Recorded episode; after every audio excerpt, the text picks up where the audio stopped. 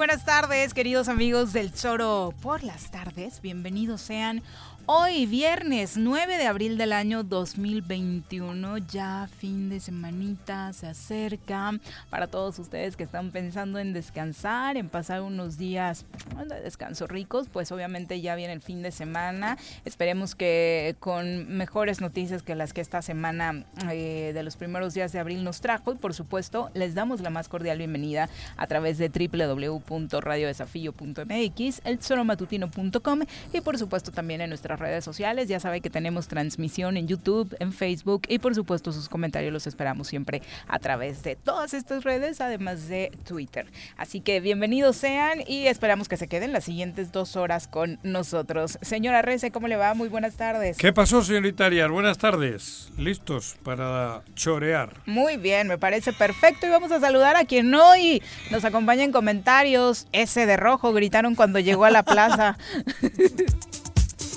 una voz incómoda para muchos en el estado. Crítico en las redes y polémico en la cabina. Ya está con nosotros.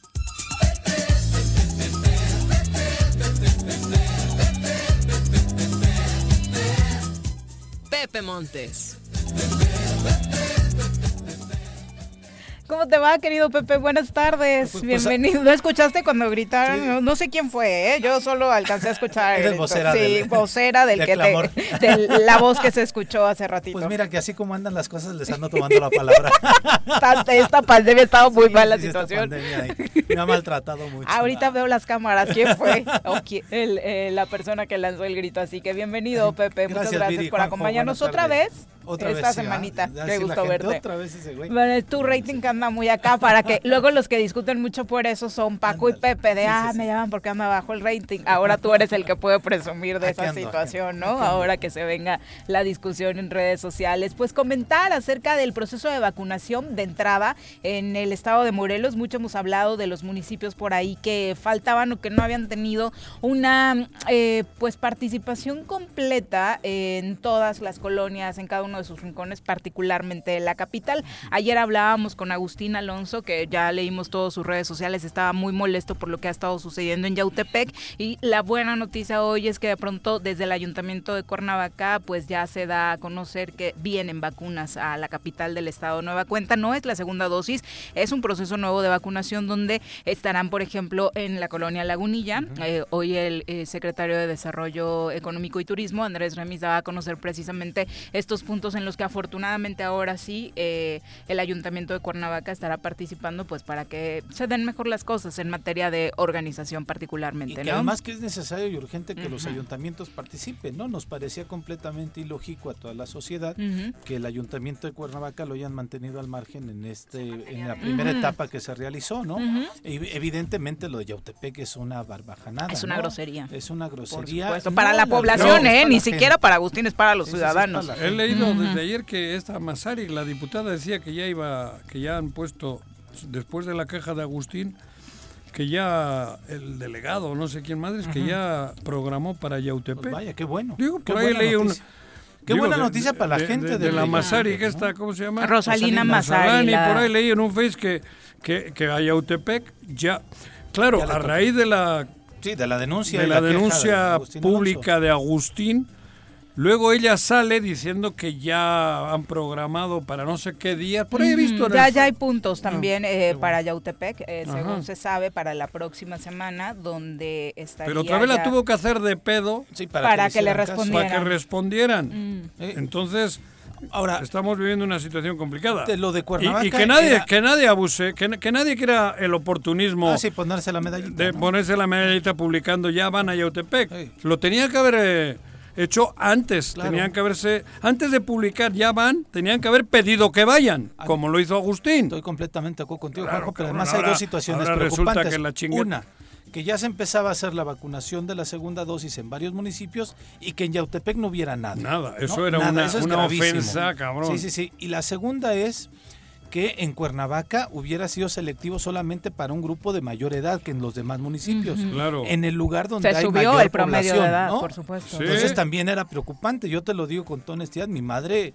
tiene 71, bueno, no se pudo vacunar porque se No intervino. ¿no? Era Ah, 70. ok. Primero porque tuvo una Ya, ya. intervención este, urgente hace 15 días aproximadamente, pero este pero también no sabíamos dónde llevarla y no sabíamos cuándo iba a regresar, ¿no? Entonces, este muy eh, lo estoy haciendo muy particular a mi caso, pero Ah, creo que es el caso de para- mucha Claro, gente. es ¿no? el, do- el común denominador. Sí, exactamente. Ahora, el, el tema es, en, en el tema de Agustín me parece completamente válido el reclamo, completamente válida la, la postura. Ahí ya nada más yo preguntaría, creo que la- el gobierno del Estado no determina mucho en dónde se va a aplicar, pero me preocuparía también que la delegación no aclarara el por qué no se aplicó en Yautepec. No, creo que no sé más si tu primera federal. frase aplica, porque creo que la voz del gobierno del Estado sí es muy Sí. importante a la hora de Claro. definir los puntos, quién participa, quién no. Porque vimos en la zona sur, prácticamente todos los alcaldes tuvieron participación, Así todos es. los ayuntamientos les dieron. Vimos extraordinarios ejemplos como el de Jojutla, donde su alcalde encabezó estas jornadas para que la organización fuera la ideal y, que no padecieran los adultos mayores que iban a vacunarse, ¿no? Sí, pero es, un- es ilógico. Donde le busques es, ilógico que en Yautepec Pero ¿por qué? Porque estos premian, no hablo de la ciudadanía porque les vale madres, premian a sus colaboradores y castigan a sus detractores. Pero deberían de pensar en la gente. Pero eso, eso, pero para eso hay que pensar. Sí, claro, pero además se deben a la gente. Pero es Pues, así, ¿eh? Y es que aparte, por muy mal que esté su partido, yo creo Ay. que incluso en Yautepec tienen dos o tres votantes de esa claro, edad, ¿no? sí, sí, Hasta sí, ellos sí, están pasando a afectar, digo, dentro de su lógica egoísta.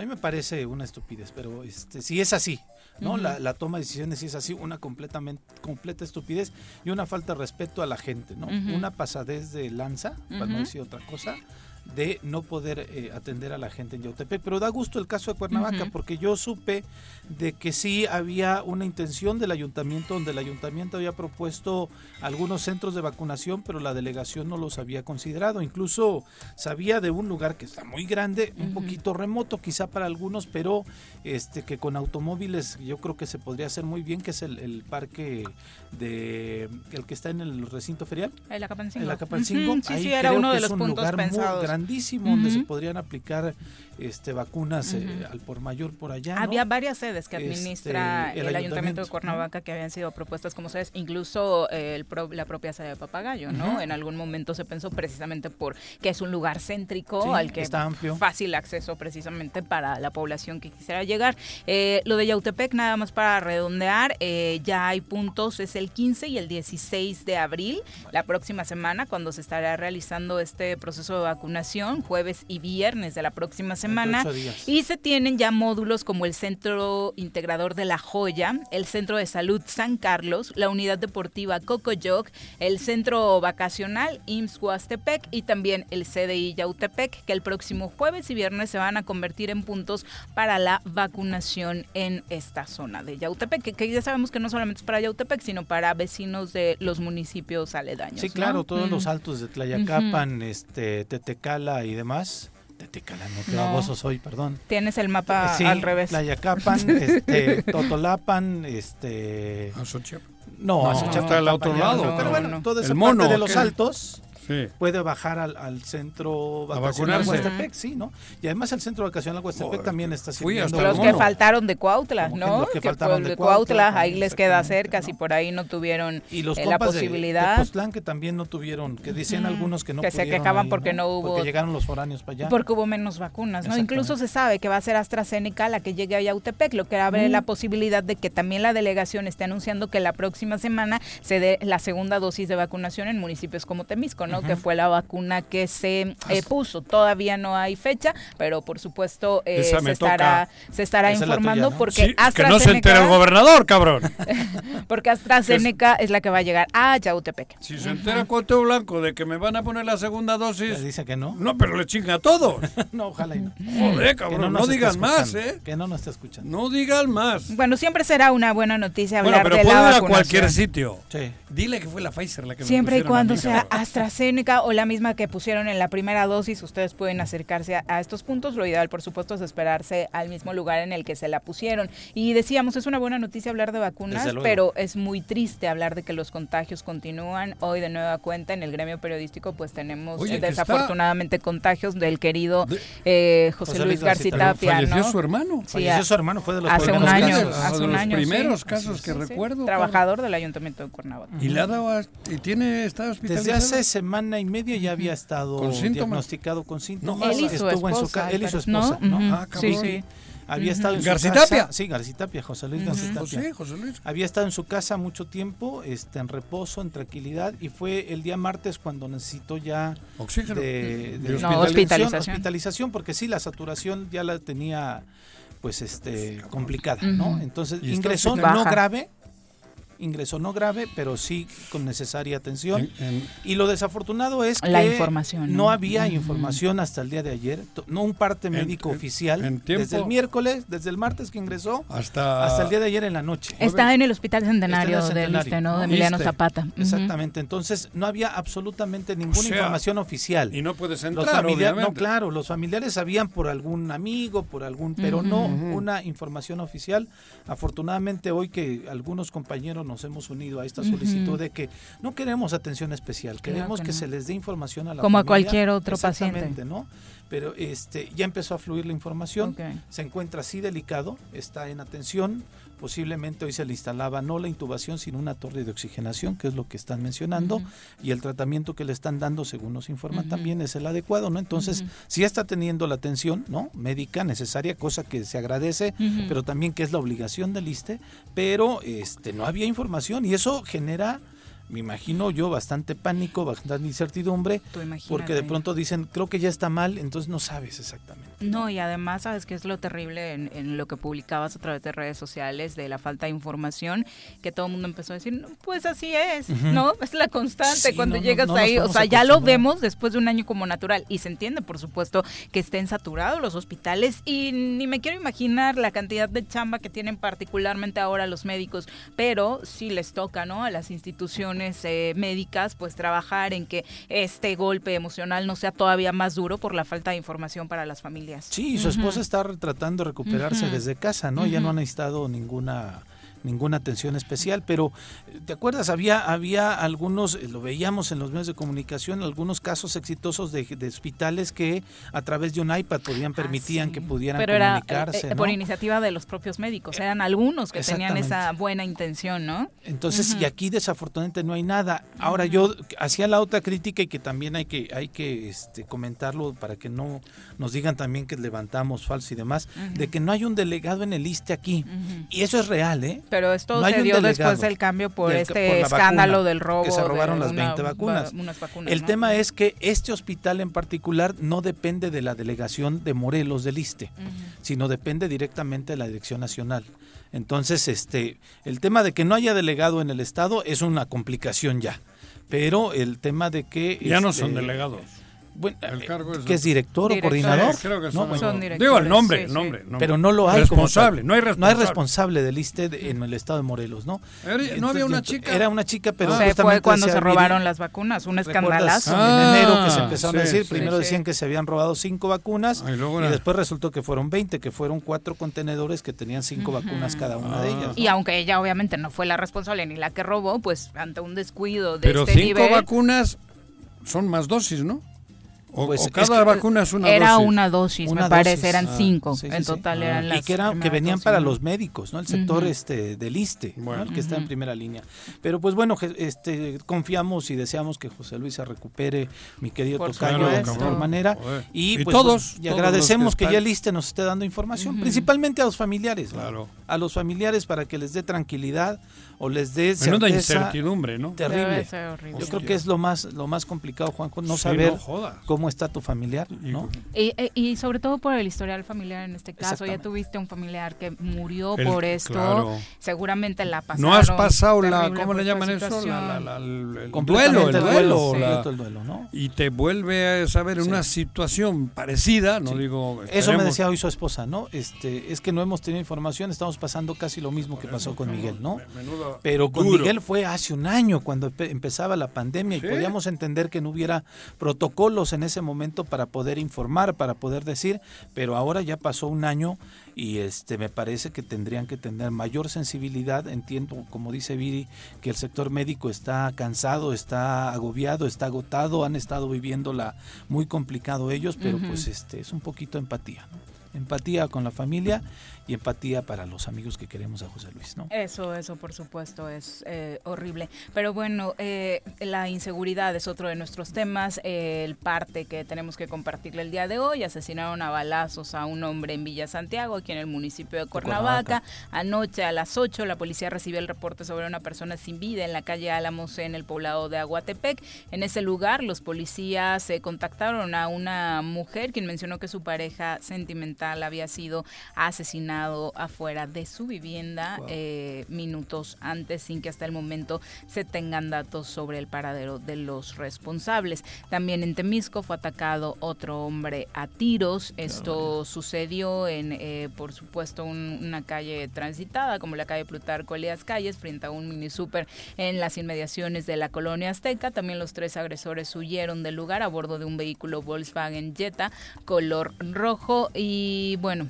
así ¿Has prácticamente. visto, no sé si fue ayer, un video de donde llegan en una camioneta blanca en la colonia de Chapultepec, decían a una persona que querían, parece ser Secuestrar. o no sé qué, en un jeep, qué imágenes también, ¿no? Sí, sí, sí. Sí fue anoche cuando Anoche, circuló, no sí, ayer sí. cuando circuló, qué imágenes también tan tan fuertes. Afortunadamente ese cuate pues logró huir, no, no se llevaron ni la camioneta ni ni le hicieron daño a la persona, entonces no se sabe si iban a secuestrarlo o iban a ejecutarlo directamente, ¿no? Pero de pronto Es la no. situación que estamos viviendo completamente en nuestro estado. Sabes que, perdón que haga el paréntesis, conocí apenas hace de una semana para acá el caso de una señora que asesinaron en la colonia, en las inmediaciones de Temisco y de Cuernavaca, en la, en la López Mateos. La asesinaron el 19 de febrero. Eh, desafortunadamente todos sus hijos estaban en Estados Unidos trabajando. Tuvieron que venir, obviamente, para hacer uno de ellos, para hacer el trámite y demás. Y de pronto en la fiscalía se dilataron mucho en poderles dar su casa, regresar.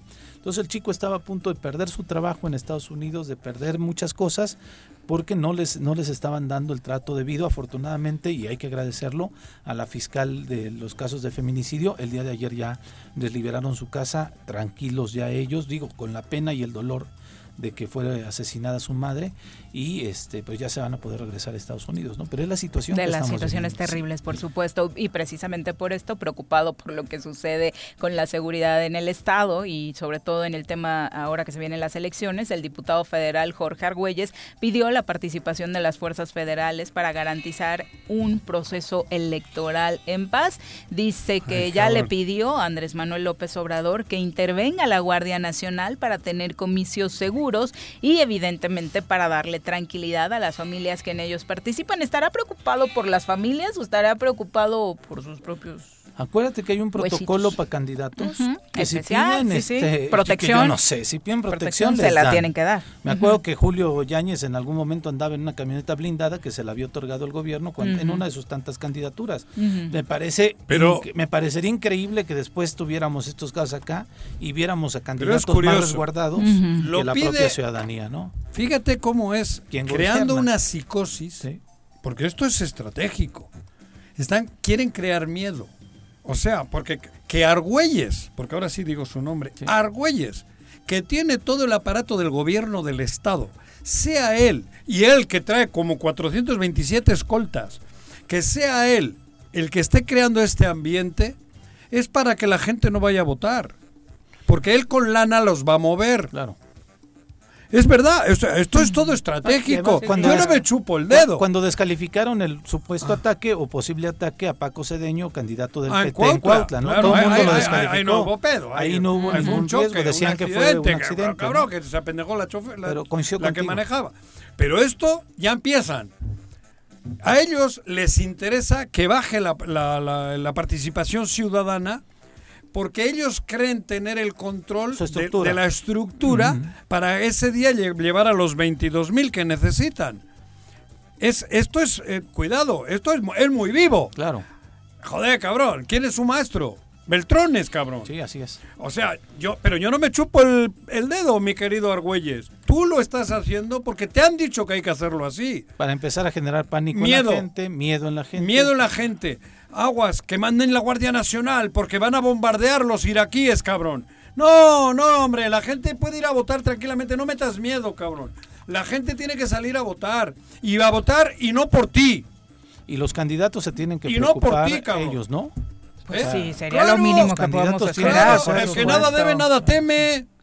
¿Qué, qué le tienes que estar diciendo a la gente, la Guardia Nacional, para que los comicios sean... Si la única manera de que lo- estos comicios salgan bien es que ustedes no hagan cochinadas. Así es. No se necesita de la Guardia Nacional. La Guardia Nacional se necesita para hacer lo que ustedes no están haciendo, para evitar tanta muerte, tanto secuestro, tanto, robo, tanto asalto.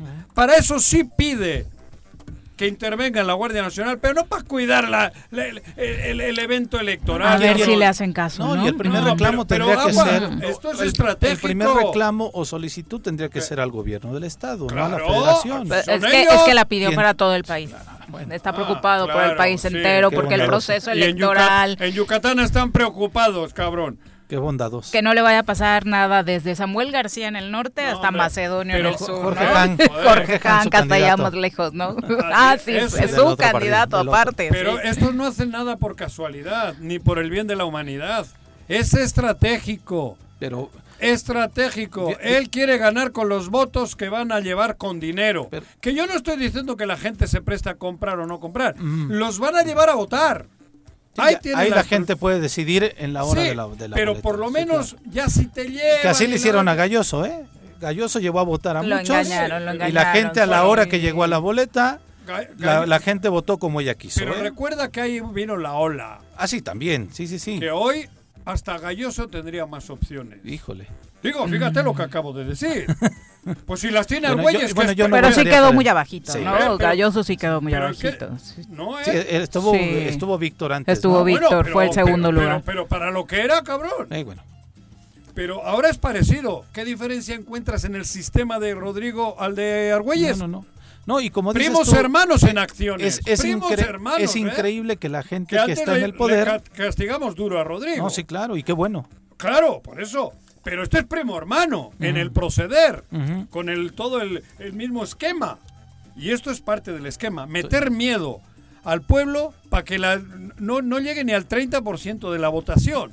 Para que con los que ellos van a llevar creen que con eso y ya va a ser alcalde. Y vas, puede ser alcalde con 20 mil votitos, Sí, es cabrón. el cálculo que muchos hacen. con 20 Claro, votos. detrás de eso van. No, no tengan miedo, que no va a pasar nada en las elecciones, que no les metan miedo, cabrón. Miedo da salir a la calle Sí, ahora. claro. Sí, ese es el Ese momento sí, cabrón. importante para definir el futuro de nuestros claro. tres años siguientes. Ese día 6 salgamos. Salgamos a Salgamos a votar. Y no votemos por las pirañas. Y decidan bien. Cabrón. Que decida bien la gente. Reflexionen, Que por favor, decidan tienen como un quieran, buen pero no rato. voten por las pirañas. Así es. Porque ahí viene la trampa. Es la una con 28. Vamos a Eh, nuestro reporte del cree COVID. que soy tonto, cabrón. Desde la Academia de Ciencias de Morelos, la doctora Brenda Valderrama nos comparte la información más relevante del coronavirus. Doctora, ¿cómo te va? Muy buenas tardes.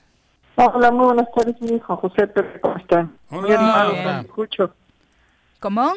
Los escucho muy animados. Ay, Sí. Animados, no sé si sea el adjetivo correcto, eh, doctora. No, sí, ¿eh? Bueno, al menos es viernes, doctora, y eso da un cierto optimismo.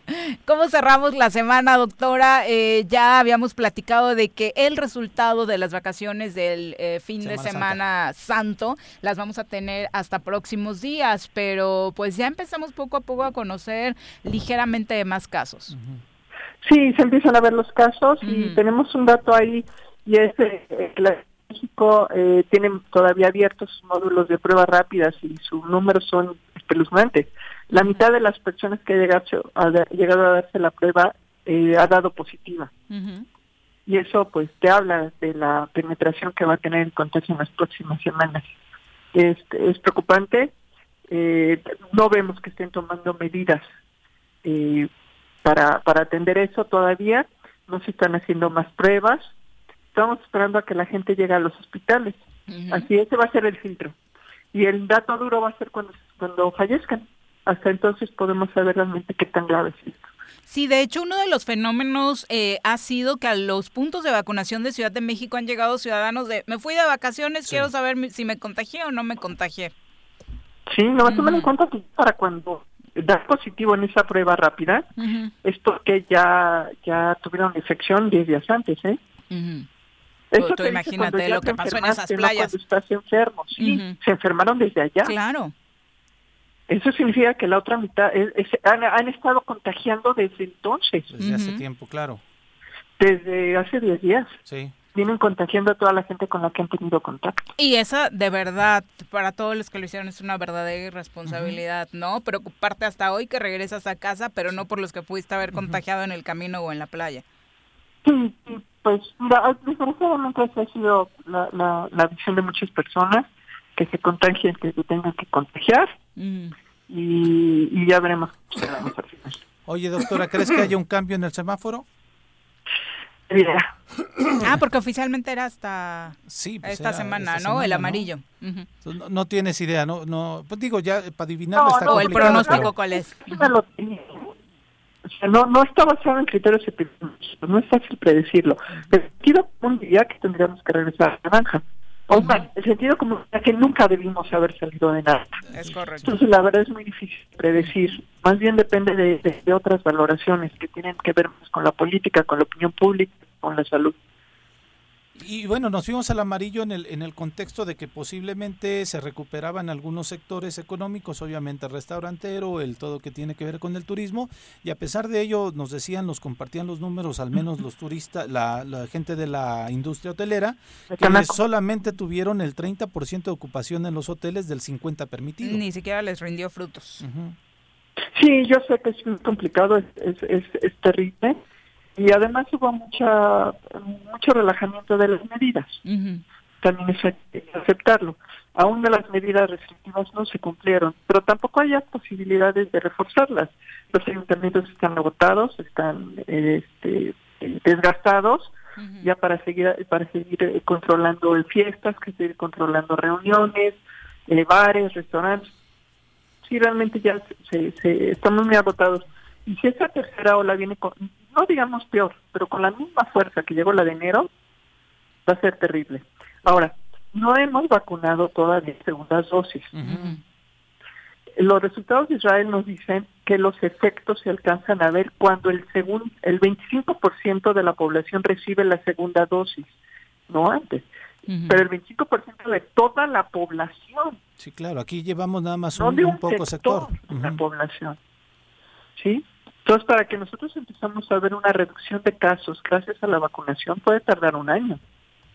Claro, porque aquí en Morelos, un estado tan chiquito, apenas vamos a empezar a tomar en cuenta algunos municipios, como el caso de Yautepec, ¿no? Hasta que no alzó la voz el alcalde, pues no, no se llevaron vacunas a esa zona, el alcalde con licencia. Sí, claro, y bueno, está muy complicado. Eh, Cuernavaca va a tener las vacunas la próxima semana. para 60 años y más. Dicen que para los grupos entre 50 y 60 va a haber a partir de mayo, esperemos que sea cierto, porque se cree que sale a trabajar. Y, y, gracias a eso sí se podría empezar a ver un, una, una, reducción de casos. Lo que está pasando en otros países es que están empezando a destacar los casos de jóvenes. Y eso va a ser otra llamada de atención, porque no hemos tomado medidas preventivas en el sector juvenil, al contrario, se les ha mandado el mensaje de que ellos no, no padecen la enfermedad, de que no se mueren y por lo tanto no deben cuidarse tanto. Y bueno, además esta idea que a mí me parece de lo más cuestionable de vacunar a los maestros ya para que se regresen a clases, justo cuando estamos viendo el repunte de los casos de jóvenes. Pero todo el mundo habla ya de que al arranque del próximo ciclo escolar todo el mundo va a estar en las aulas, precisamente porque se pronostica que haya una cantidad más alta de población vacunada, doctora. Sí, pero no, pero acuérdense que hasta que no se cumpla el 80% del total de la población no se ve el efecto protector de las vacunas. Es como si no hubiera vacunas. Claro. ¿Sí? No no es no es acumulativo. Es es este es hasta que se llega a ese umbral que se ve el efecto, no un poco no un poco antes, no un poco más antes, no a la mitad. Es hasta entonces que se ve el efecto protector. De ahí en fuera no no se va a ver y, lo único que se va a hacer es aumentar la dispersión de las pocas gentes que no han sido vacunadas con las dos dosis. es realmente una necedad y un absurdo hablar del regreso a clases, ¿no? Eh, ha sido muy, muy complejo, muy complejo, pero lo que sí es cierto es que en otros países que han abierto clases las han tenido que volver a cerrar. No. En, en España no. ¿No? En España siguen, ¿no? ¿Siguen con clases? Sí, todos los días. Digo la verdad. ¿Pero qué nivel de vacunación cuál va? No, pero te hablo desde hace 7, 8 meses. Los ah, niños están yendo a las escuelas. Eso no lo sé. Hay que ver con esos resultados, porque yo tengo datos de Estados Unidos donde el regreso yo digo, yo digo con conocimiento de causa mis nietos hace ocho meses que están yendo a las clases Ajá, a lo que hay que ver ahí es que usted se compara porque ¿Eh? si nunca porque si no han cerrado es difícil compararlo. Ah, pero bueno el, el chiste es que México no tiene condiciones ¿eh? Eh, eso sí, ah, eso estoy de acuerdo no hay condiciones, si no tienen papel de baño los pobres. Sí no no y además el transporte público sí, claro. Sí no no son las mismas condiciones aquí sería a mí me parece que de pronto ha sido una presión también de, de, escuelas particulares en el afán de poder otra vez. Que ahí, ahí es otro tema. No lo sé. Por eso, porque es otro tema. escuelas particulares que te cobran 7, 8 mil pesos al mes. Yo creo Pero que. la verdad es que los, los chiquitos de ¿Eh? escuelas particulares, ¿Eh? pues por la misma condición socioeconómica son privilegiados, pueden tener maestros, sus papás tienen condiciones para que estudien. En realidad los más lastimados han sido los niños de escuelas sí, en el nivel académico, por supuesto, eh, eh, sin duda. La, escuela si pública. que regresar a clases son ellos, porque además, para muchos niños, si no hay la pública. la escuela es un espacio seguro, ¿eh? Sí, claro. Claro. Tiene también esa otra dimensión, no es nada más la de la instrucción, son espacios seguros donde comen, donde se nutren, este sí todo eso hay que tomarlo en cuenta no es nada más de la calificación escolar no, pero bueno y donde logran este, tener lazos sociales, doctora, que para nuestra sociedad es importante, cabrón. O sea, si de por sí ya estamos ensimismados. El aislamiento y el sedentarismo son grandes enemigos y van a ser factores que nos van a costar después de lo que acabamos de vivir con este ah, un año, ¿no? sin ir a clases. sin ir a clases. Está cañón. Y con una dinámica en algunos casos poco didáctica para el, ser humano. Sí, ah, no, en lo didáctico, poco didáctico y adecuado para el aprendizaje. No, si el home, office está afectando a los adultos, tú imagínate tomar clases Pepe, didácticamente a, todos inferior. Sí, claro. Porque es inevitable. Por mucho modernismo y mucha tecnología, el, contacto con la maestra, con los alumnos. Es necesario. Hasta en ese área, en, el, en el académico. No es lo mismo, cabrón, no me jodas, te da ya una hueva, yo les veo a los niños. Claro. No, para nadie es sano estar horas y horas frente a la computadora, por Dios. Ya, ya, están, es un cachondeo. Sí. Y paga 7, 8 mil pesos los que pagan. Y los otros no tienen ni clases. claro.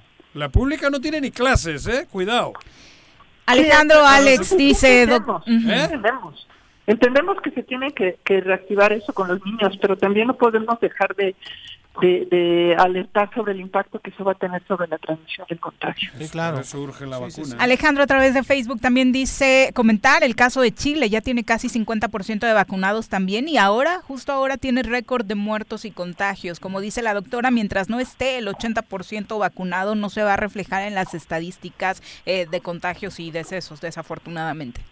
Sí, así funciona es que se están muriendo los del 50% que no están vacunados, cabrón. ¿Y No, están muriendo todos, Porque, la, porque la vacuna no te protege al 100. No, pero bueno, el porcentaje más alto de muertos tiene que estar en el la probabilidad. Eh, eso digo. Sí, claro. De enfermarte y morir, pero es la probabilidad.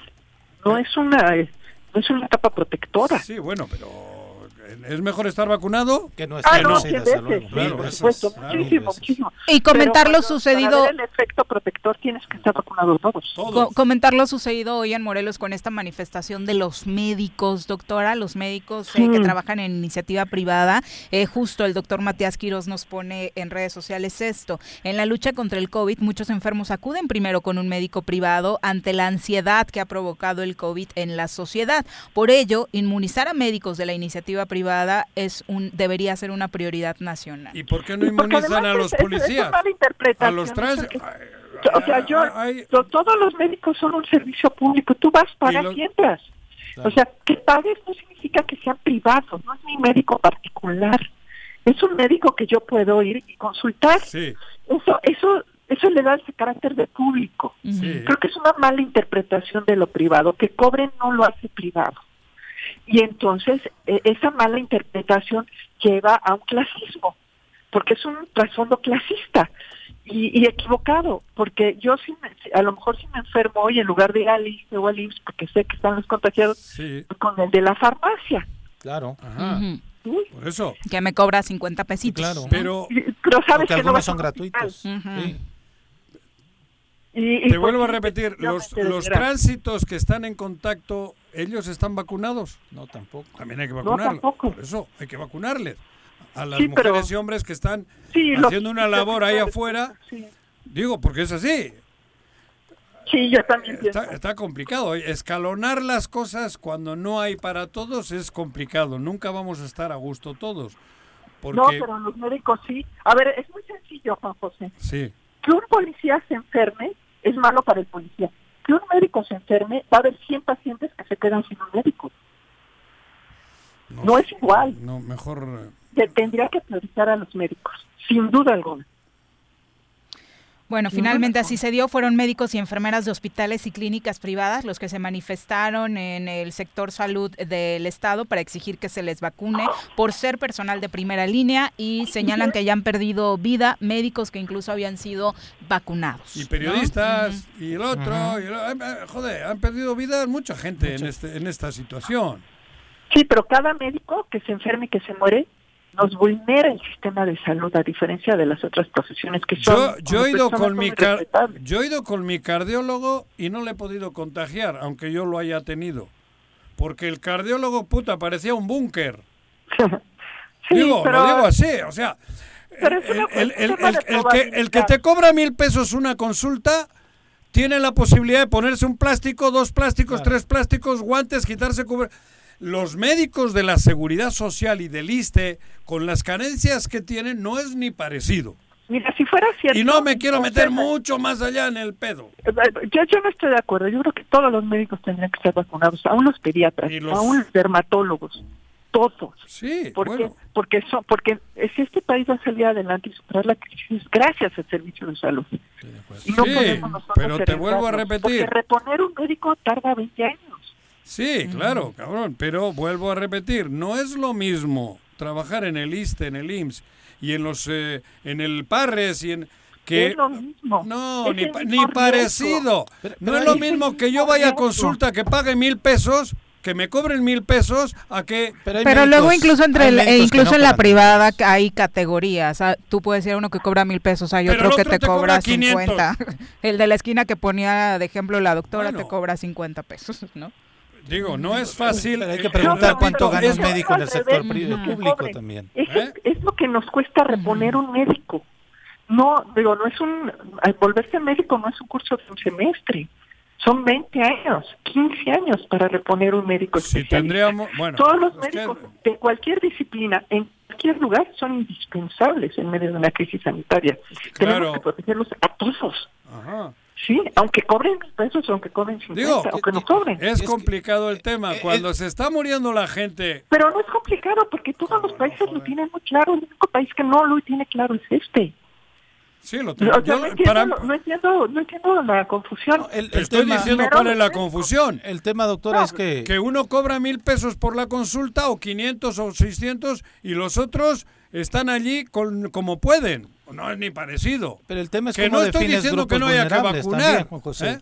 Es también cómo defines, defines grupos vulnerables. Los, di- los niños con síndrome de Down es un grupo vulnerable. Por ejemplo. Y por, en- y por ende los papás y los familiares que tienen contacto Por con ellos y los demás. Y esos no están en ningún esquema de vacunación por de eso, nuestro pero- país. por ¿no? eso, pero- Y después le vamos ahí con los policías Es que he y dicho después le eso, vamos con otros que es más. bien complicado Sí, sí, cuando sí. no tienes la cantidad de vacunas, cabrón. ¿Cuánta gente está levantando la mano? Porque, oye, yo también tengo, de- tenemos derecho el grecho, o tenemos, joder, cabrón. No, no, Es- es- es bien Primero- complicado. Primero los médicos, José, no hay pierde. A ver, cuando te subes a un avión, ¿qué es lo que te dicen? Es una emergencia, se pone el cubrebocas, o el- sino primero el adulto y luego viene el. Es la misma lógica. Tenemos que cuidar primero a los médicos para que ellos nos cuiden a nosotros. De acuerdo. No hay más. Entrando a la polémica, Alex también dice a través de Facebook, entonces en la categoría de edades hubiera sido más importante vacunar a las personas de 30 a 60 porque son las que trabajan y sostienen al país. Justo.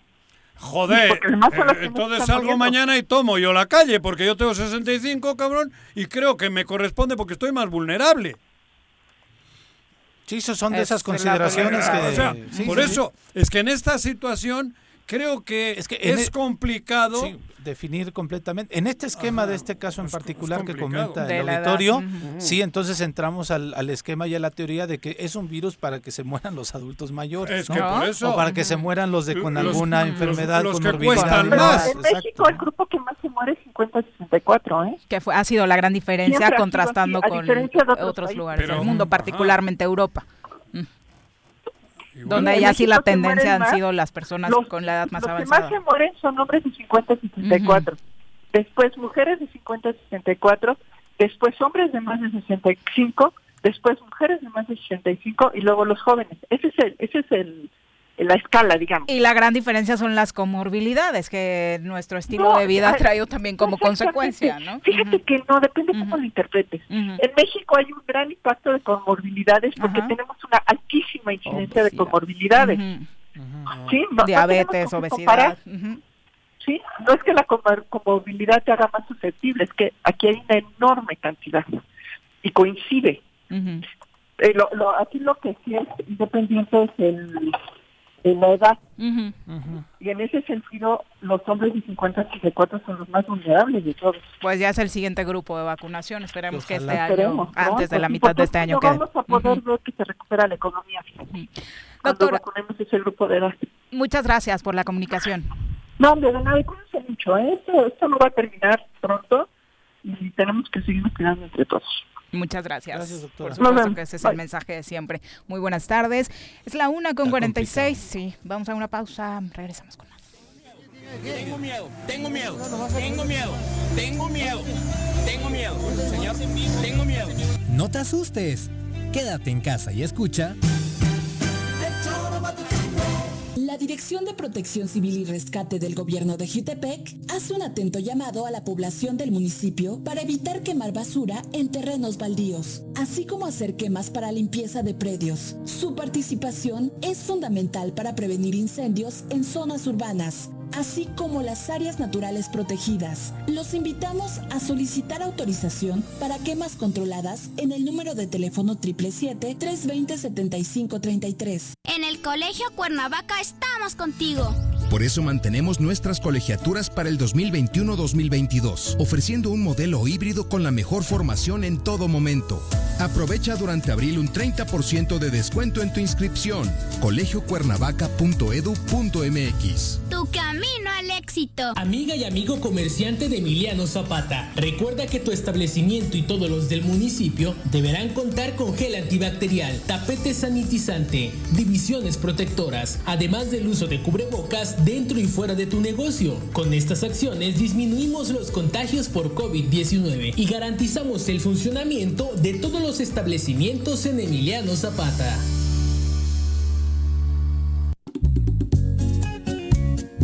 Cafetería, tienda y restaurante Punto Sano. Contamos con comida vegana y vegetariana, porque nos preocupamos por tu salud. Ven y conoce nuestros productos orgánicos y suplementos alimenticios. Al interior de Plaza Andrómeda, local 19, en calle Pericón, Lomas de la Selva. Contáctanos al 372-3514 o búscanos en Facebook como Punto Sano Cuernavaca.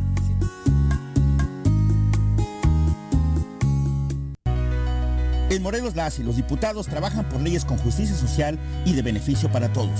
A partir de este año, las actas de nacimiento no pierden vigencia, así que ya no tendrás que gastar más para realizar tus trámites. Con acciones como esta, Morelos avanza. 54 legislatura. Congreso del Estado de Morelos. ¿Te gustan los caballos? ¿Tienes uno? ¿Sabes montar? ¿No? ¿Quieres aprender? Conoce los beneficios de hacerlo en Rancho de la Media Luna en Huitzilac. Contáctanos al 777-155-1062.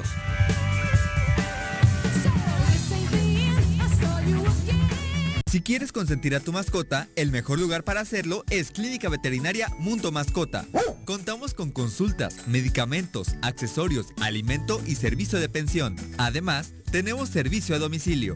Ubícanos en Avenida 10 de Abril, número 1210, Colonia Granjas, o llámanos al teléfono 169-2128.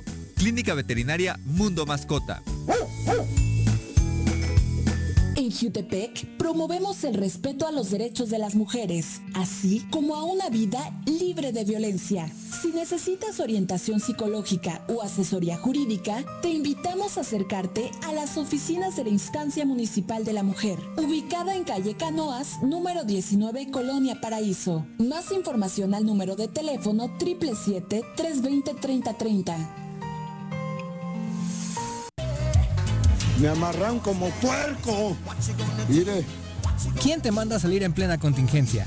Quédate en casa y escucha.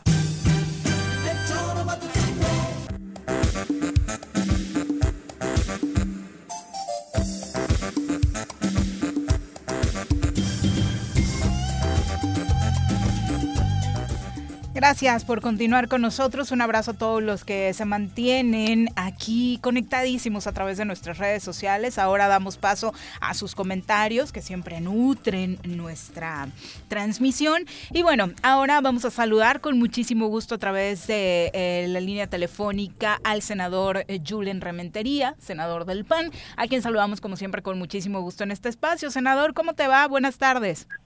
Hola, muy buenas tardes. Me da mucho gusto saludarlos, saludos hasta allá a todos. Bueno, encantado de poder platicar con ustedes, con Juanjo, creo que está por ahí.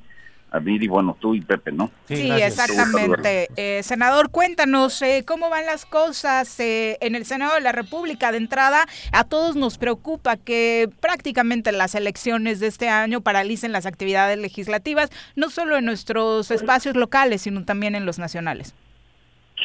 Pues mira, va, eh, como saben ustedes, el periodo termina, el periodo ordinario termina ahora este mismo mes y entraríamos en un proceso que se llama el periodo de receso, en donde tendríamos que solamente pues sesionar la comisión permanente, y esa permanente pues tiene algunas limitaciones en sus actuales, ¿no? O sea, no no no tiene todas las facultades y solamente en casos excepcionales se tendría que llamar precisamente a un periodo extraordinario para resolver asuntos que, que ameritan resolverse. Yo creo eh, que por el tiempo que falta, por, por las circunstancias que se está dando, por las condiciones políticas y todo, la permanente difícilmente, salvo alguna cosa muy, muy relevante, estaría llamando a un periodo de sesiones extraordinarias.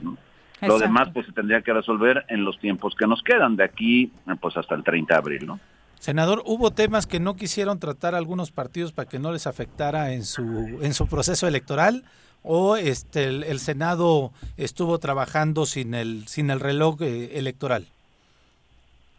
No, yo creo, yo creo que en general se han tocado prácticamente todos los temas. Hay algunos que tienen pues mayor dificultad que otros, eso no es entendible. Y bueno, los acuerdos que se tienen que lograr, incluso no solamente entre distintos partidos, sino al interior del propio grupo mayoritario, en este caso en Morena, ¿no? El caso, el caso concretamente en el tema de la cannabis, pues es un, un asunto que ejemplifica pues e, estos desacuerdos que se tienen y esto pues esta frase común que en México todos la conocemos de patear el bote, ¿no? Lo que han hecho con ellos es un poco patear el bote para tratar de resolverlo más adelante. Senador, hay una invitación que haces el día de ayer a Mario Delgado a un debate, a un debate público, precisamente para aclarar todo lo que va a suceder en esta campaña, particularmente con los gastos. Sí, porque mira, a mí me parece muy grave, se los quiero comentar a ustedes, al auditorio que amablemente nos escucha, el que de repente descalifiquemos al árbitro. El árbitro, por cierto, que le dio el triunfo en 2018 a quien hoy es el presidente de la República, al partido que hoy gobierna la mayoría precisamente en, pues, en las cámaras, en las senadores, en las diputados, y pues en una gran cantidad Le dio el título porque goleó, no le podía quitar los goles, cabrón. No, Ese árbitro no. podía anular el partido. Menuda no, goliza pues, puso. No, no tenía cómo anular el partido, mi querido Tampoco tenía mucho mérito ese árbitro. Era... No, no, pero el árbitro el mérito que tenía es saberse comportar de manera institucional, como lo hizo, porque antes de la goleada hay un partido que hay que desarrollar, para hablar en tus términos futbolísticos, mi querido Juanjo. Por lo del árbitro, por lo del árbitro. Desde, desde, el minuto, claro, desde el minuto, desde el minuto uno, de ese partido, pues el árbitro jugó o pitó como debía pitar. Y me parece a mí que el resultado fue que hubo goleada porque el equipo en el que jugaba el presidente era mejor que el otro y, y ofertó una posibilidad a los ciudadanos que la compraron mejor y bueno, pues el árbitro no tuvo más que dar fe de lo que al final de cuentas para quien resultó el triunfo, ¿no? La circunstancia que hoy tenemos que me parece que hay que destacar es que eh, lo que tenemos que hacer es cuidar que ese árbitro que en aquel momento le dio el triunfo a quien goleó, pues en decisiones apretadas tenga el suficiente valor moral para poder eh, darle el triunfo a quien lo merezca, quien quiera que sea, ¿eh? quien quiera que sea. Y yo lo que veo complicado es que de repente por decisiones este pues políticas de un partido atropelladas de repente por poner algunos candidatos no se cumpla con los requisitos mínimos y se acuse al árbitro de parcial cuando al final de cuentas si tú siguiendo con el mismo la misma tónica si tú metes una mano intencional dentro del área es penal no tienes por qué echarle la culpa al árbitro, que aquí es lo que está pasando. Aquí hay condiciones que establecen con perfecta claridad las faltas y las sanciones a las cuales te harías acreedor tú como partido y el candidato que te represente en una elección si no cumples, por ejemplo, con la entrega del reporte de los gastos de precampaña, cosa que sucedió. Entonces, yo no, no se ha puesto muy meticuloso, curiosamente ahora, y años atrás toleraba patada en la espinilla, patada en, hasta en los testículos. Ahora no se ha puesto curiosamente muy meticuloso, que probablemente tenga razón. Pero me parece que ha habido cosas anteriores, hablo los Felipe Calderón, el otro y el otro, Peña Nieto, cuando el árbitro no miraba ni para el área de esos equipos. Mira, yo, yo creo que tienes... Hoy con lupa. Hoy va al bar continuamente, cabrón yo no yo no quisiera eh, este polemizar contigo respecto a lo que hicieron o no. Lo que yo quisiera decir es que bueno precisamente por haber hecho malas cosas en este país la gente se cansó y votó por una opción distinta. Esa es la razón por la que hoy gobierna quien gobierna porque la, eh, la gente se hartó, estuvo hasta el gorro, en Veracruz decimos hasta la madre, de estar de estar haciendo y permitiendo que las cosas sucedieran de una manera distinta a lo que la ley establece. Y yo creo que hoy lo que habría que hacer entre todos, eh, y aquí incluyo, si me lo permites, al propio partido Morena, pues respetar las reglas y las normas. Y si eso lo hacemos todos, al final, quien sale ganando, pues son todos, al final todos, y me refiero a todos los ciudadanos de ese país, ¿no? Porque vamos a tener, pues, eh, verdadero, verdadero ejercicio de legalidad, democracia y por supuesto Estado de Derecho. Y eso es ahí donde ahí es donde podemos ganar todos, mi querido Juanjo. Sí, sí, estoy de acuerdo porque creo que es el camino de, de, de toda la democracia Porque honesta al y final- honrada, claro. Sí, porque al final si no, ¿qué camino te queda? Cuéntame Sí. qué camino te queda si no, eh, eh, sin, sin, sin disculpar lo que haya pasado en el pasado, ¿eh? o sea, sin disculpar el, el, el- el, digamos que lo que hubo en la historia, ¿qué camino nos queda si no tratar de buscar que las cosas sean dentro de la legalidad? Legales y democráticas. Eso es lo que estamos diciendo. Y la ley es muy clara en ese sentido. Y si es clara la ley, y es clara no solamente la de las instituciones y procedimientos electorales, Sí. sino también la de la de partidos, la ley general de partidos nos establece cuáles son los requisitos y cuáles son las sanciones, pues discúlpame, el INE no podría darse la oportunidad de interpretar una cosa distinta. Ahora, viene el tribunal. El tribunal ya ayer, eh, bueno, lanzaron un proyecto de acuerdo, uno de los este, magistrados, para pues mm, tratar de resolver en un sentido o en otro. Eso es otra cuestión. De entrada, yo en el tweet que establecía y que, man- y que publicamos, pues yo lo que decía, a ver, yo retaba y reto a Mario Delgado a ver si, si es no es verdad que la ley establece eso y si no es verdad que el INE estaba obligado a resolver así como resolvió, no de otra manera, ¿no? Porque aparte se tienen que cumplir los mínimos, ¿no? Si pretendes ser candidato, pues lo mínimo que puedes hacer Ahí es tener los documentos base listos. Pero además, Oye, es que al final, si tú sabes, si tú sabes que vas a entrar a- para seguir en, en- hablando en, en el argot que nos propuso Juanjo, si vas Sí. a entrar a un partido de fútbol, lo que tienes y sabes que tienes que llevar pantalón corto, pues lleva pantalón corto. Si Claro. que tienes que llevar media y protección de espinillas, pues Sí. llévalo. Si tienes que tener Ajá. zapatos, entonces todo eso, pues, y si sabes, volviendo al, al tema político, si sabes Ajá. que tienes que entregar un reporte de gastos, pues entrégalo. Sí, pero... Ya está. Pero, pero pareciera que, bueno, no lo entrego. Pero ahora los- le están midiendo al míos. pantalón corto, le están midiendo al milímetro. No, el, el tema de gastos sí lo tenemos No, que revisar eso- con toda y puntualidad. antes no, que- porque no estaba en la ley, Juan pero- José. pero- ah, antes no estaba en la ley. estaba en la no ley, estaba en la ¿cómo ley no? con una sanción de- similar. Ah, bueno, con una sanción similar. Por eso la sanción se está aplicando ahora. Sí, claro, curioso. Sí, ahora. no, pe- pero es que es- además todo lo que Yo se no hizo que los- electoralmente que los- que el lo pidió Andrés Manuel desde el. PRD. Cuando No, acusa pero- Andrés Manuel, pero- eh, primero, primero dicen que los partidos Son no los contraten. mismos árbitros que antes miraban. No, no, no, con leyes distintas. ¿Quién es este que maneja el INE? Sí, pero con leyes distintas. Lorenzo Córdoba, Ciro Murayama, que han sido como los más sí, claro. insistentes en este, en este tema, ¿no? digo. Pero Yo con estoy- leyes distintas. Estoy seguro que hay que jugar con árbitro. Cada proceso electoral Pero ha tenido sí, leyes no, distintas sí, claro. y que se han cambiado Sí, en el claro, Congreso. Pero aquí nadie, nadie sabe cuándo es mano intencional o no. Ahora, antes, antes pitaba lo que les venía en gana. Ahora, ahora sí, ahora yo con creo- lupa. Eh, porque creo- son los mismos que- árbitros. Han cambiado las leyes, pero son los mismos árbitros, ellos dos. Tú, tú has de ser del América, me, me No, parece. eh, del Atleti.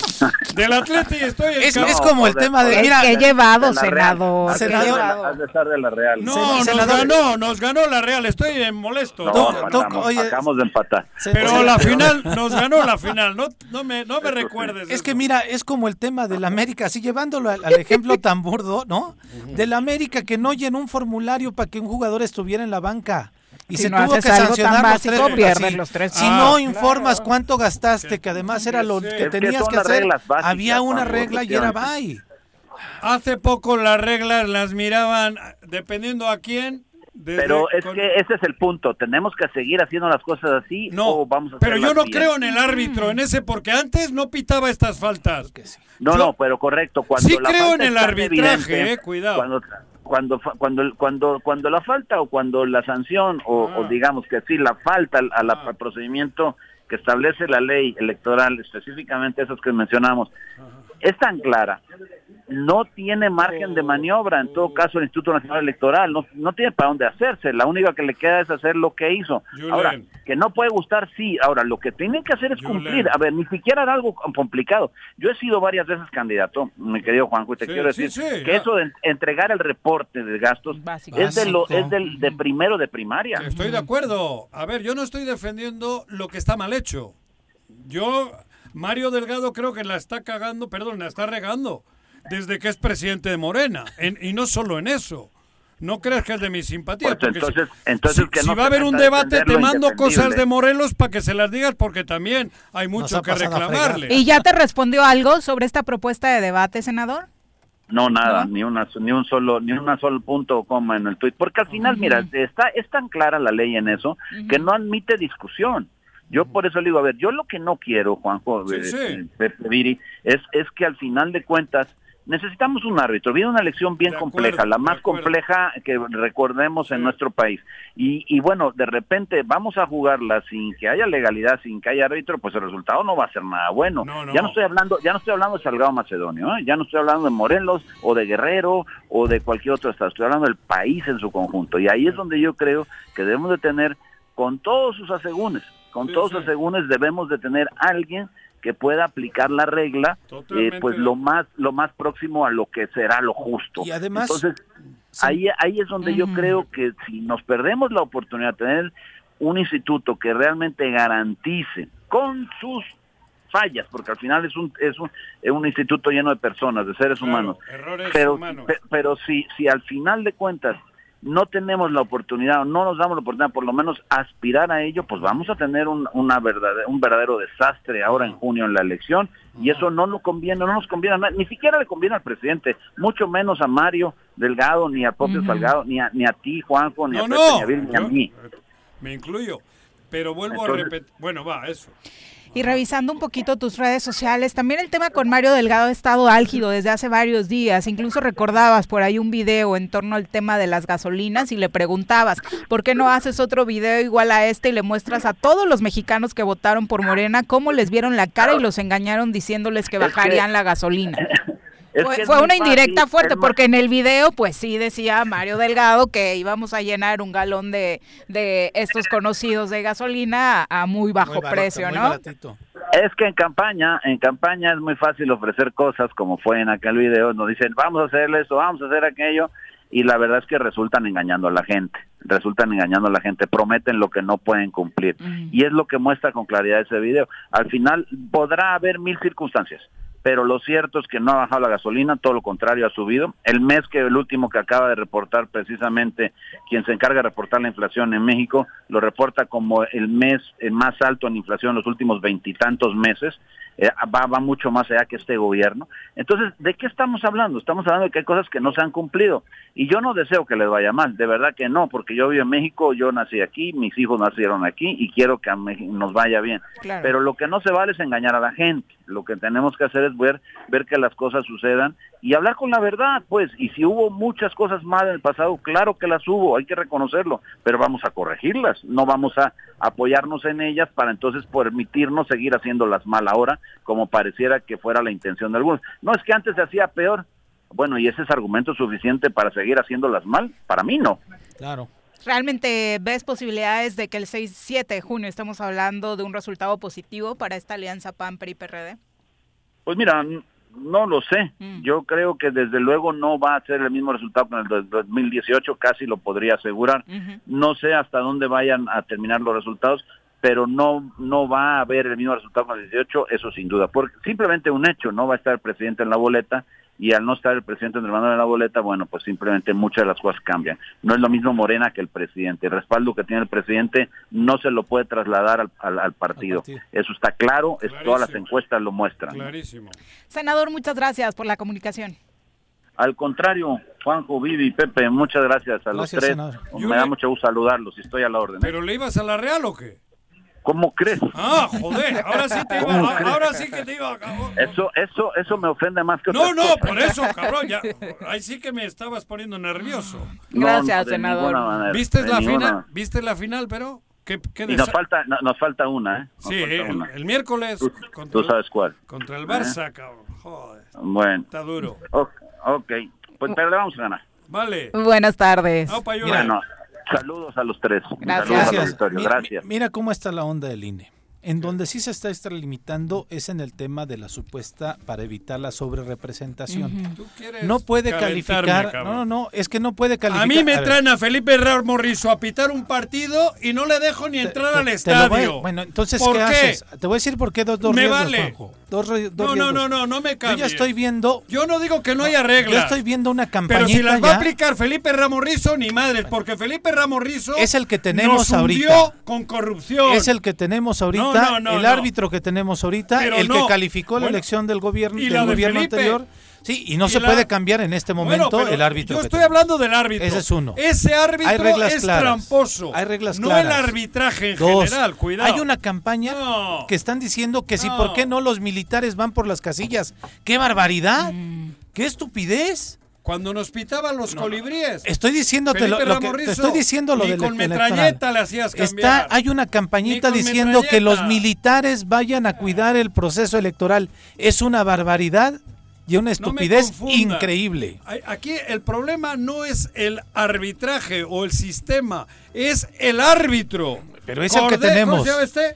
Es el que tenemos y es el que tenemos que vigilar. Ay, no hay que más. aparte con Lorenzo Córdoba fue ¿O un fenómeno parecido al de, ¿Echamos para al de? Gatel, ¿no? Yo recuerdo cuando fue nombrado presidente, era impresionante todas las voces a favor de Córdoba, Lorenzo. incluso Y levantando... Felipe Ramorrizo sí, sí, sigue sí. siendo el. Ay, no, es apestado, es Felipe apestado. No, Algunos no. todavía lo Y tienen como referencia. ¿No crees? claro. No, en redes sociales, chécale cómo le va, mal. muy ¿Y por qué mal. lo corrieron mal. del arbitraje? No, pues por A él y a Codesal en su día. Lo ¿Qué? te- ¿Por qué? Lo que tenemos pues que es lo mismo. es un proceso Córdoba para es el Felipe Ramorrizo. O cabrón. lo que No, tenemos que hacer es un proceso para fortalecer el INE, pero no descalificarlo per se, porque si no, el Pero riesgo ahora- de que gane ahora quien hay gane. mano negra. Ese bar, el bar de la, del, El de- tema del INE está actuando con premeditación y alevosía. El tema que, es- que tenga razón que fue penalti, va penalti. Ahí está. y- pero hace tre- Lo hacían con reglas, hace hace seis tres años, años, seis años. El penalti no lo marcaban ni partiéndole la tibia y peroné en el punto, en el área ¿Cómo, chica. cómo, cómo podemos garantizar eso? Que la gente salga a votar Solo así. y vaya a Lo- ejercer su voto. Lo que su sucedió en las elecciones para que tengan, eh, para que se puedan ganar de manera legítima con el voto ciudadano. Sí, pero ahora el árbitro ha enturbiado ya. Ya ha enturbiado. El árbitro, he dicho. Córdoba. ¿Córdoba y- se llama? y ellos- Felipe Ramorrizo. y algunos de no Morena sé con cierta estrategia mañosa. Ay, también. por supuesto. Algunos de Morena con estrategia Ah, no, que engañosa. no Ay, bueno, lo de Mario Delgado y al Macedonio, estas ¿eh? escenas de, ¿cómo se llamaban? Los no, no, polivoces. sí, los ¿no? poli- Los qué bochano, qué bochón, claro, sí, Yo sí, no estoy defendiendo al susodicho. No, no, ¿Mario no. qué? Delgado. Ese güey. No. Pero tampoco quieran hacer que yo comulgue con ruedas de molino, porque no me cabe. Pero por eso decía, de pronto, en el tema de la sobrerepresentación es un exceso del INE Sí. poder calificar, adelantarse a un hecho que todavía no se da. Pepe, en ahora este solo tema falta de... que Televisa diga que el arbitraje aquí Ah, bueno. es corrupto. No, no, no, no. La madre, pues es eso más Pero o por eso menos. te digo, hay unas que están cometiendo exceso y hay otras que también estamos inventándoles muertos de más. Pero en fin. Ahora le Pepe, te tenemos que despedir, porque- desafortunadamente. Hombre, por Ya Dios. que estábamos aquí discutiendo sabroso, me tengo Muchas que gracias yo. por No, yo me voy, tú quédate, Juanjo. Muchas, Gracias, muchas saludos al auditorio, gracias a todos. Viene Feliz este, fin de semana. Dos con diez, volvemos. en casa. Quédate en casa. Quédate en casa. Quédate en casa. Quédate, quédate, quédate. Y escucha. Jutepec informa a los contribuyentes que en el mes de abril se aplicará un 60% de descuento en el rubro de recargos correspondientes al impuesto predial. Más información al número de teléfono 777-404-3581, extensión 306 o al correo electrónico predialjutepec.gmail.com. En el Colegio Cuernavaca estamos contigo. Por eso mantenemos nuestras colegiaturas para el 2021-2022, ofreciendo un modelo híbrido con la mejor formación en todo momento. Aprovecha durante abril un 30% de descuento en tu inscripción. colegiocuernavaca.edu.mx. Tu camino al éxito. En Morelos las y los diputados están cumpliéndole a la ciudadanía. Aplicamos políticas de austeridad y racionalidad del gasto y ya logramos saldar la deuda de 82 millones de pesos que nos heredó la legislatura anterior. Con acciones responsables, Morelos avanza. 54 legislatura. Congreso del Estado de Morelos. Cafetería, tienda y restaurante Punto Sano. Contamos con comida vegana y vegetariana porque nos preocupamos por tu salud. Ven y conoce nuestros productos orgánicos y suplementos alimenticios al interior de Plaza Andrómeda, local 19, en calle Pericón, Lomas de la Selva. Contáctanos al 372-3514 o búscanos en Facebook como Punto Sano Cuernavaca. Si quieres consentir a tu mascota, el mejor lugar para hacerlo es Clínica Veterinaria Mundo Mascota. Contamos con consultas, medicamentos, accesorios, alimento y servicio de pensión. Además, tenemos servicio a domicilio. Ubícanos en Avenida 10 de Abril, número 1210, Colonia Granjas, o llámanos al teléfono 169-2128. Clínica Veterinaria Mundo Mascota.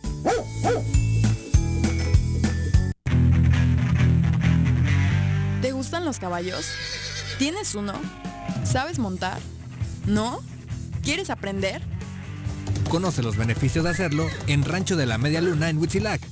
Contáctanos al 777-155-1062.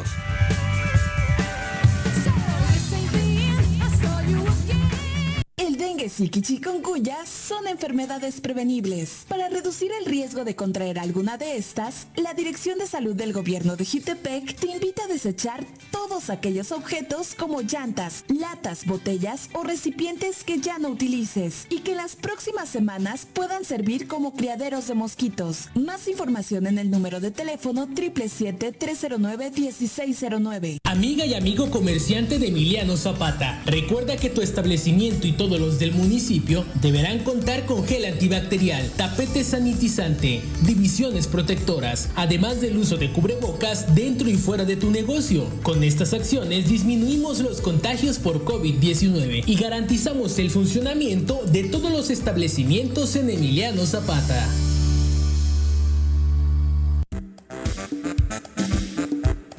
¿Quieres interactuar con nosotros? Búscanos en nuestras redes sociales como El Choro Matutino. Agréganos en WhatsApp al 777-443-4208. ¿Y por qué no? Sintonízanos desde la página web www.elchoromatutino.com. También puedes llamarnos a cabina al 311-6050. De lunes a viernes, de 1 a 3 de la tarde por Radio Desafío. Somos la mejor revista informativa del país. Somos... Quédate en tu puta casa. Casa. Quédate. Y escucha...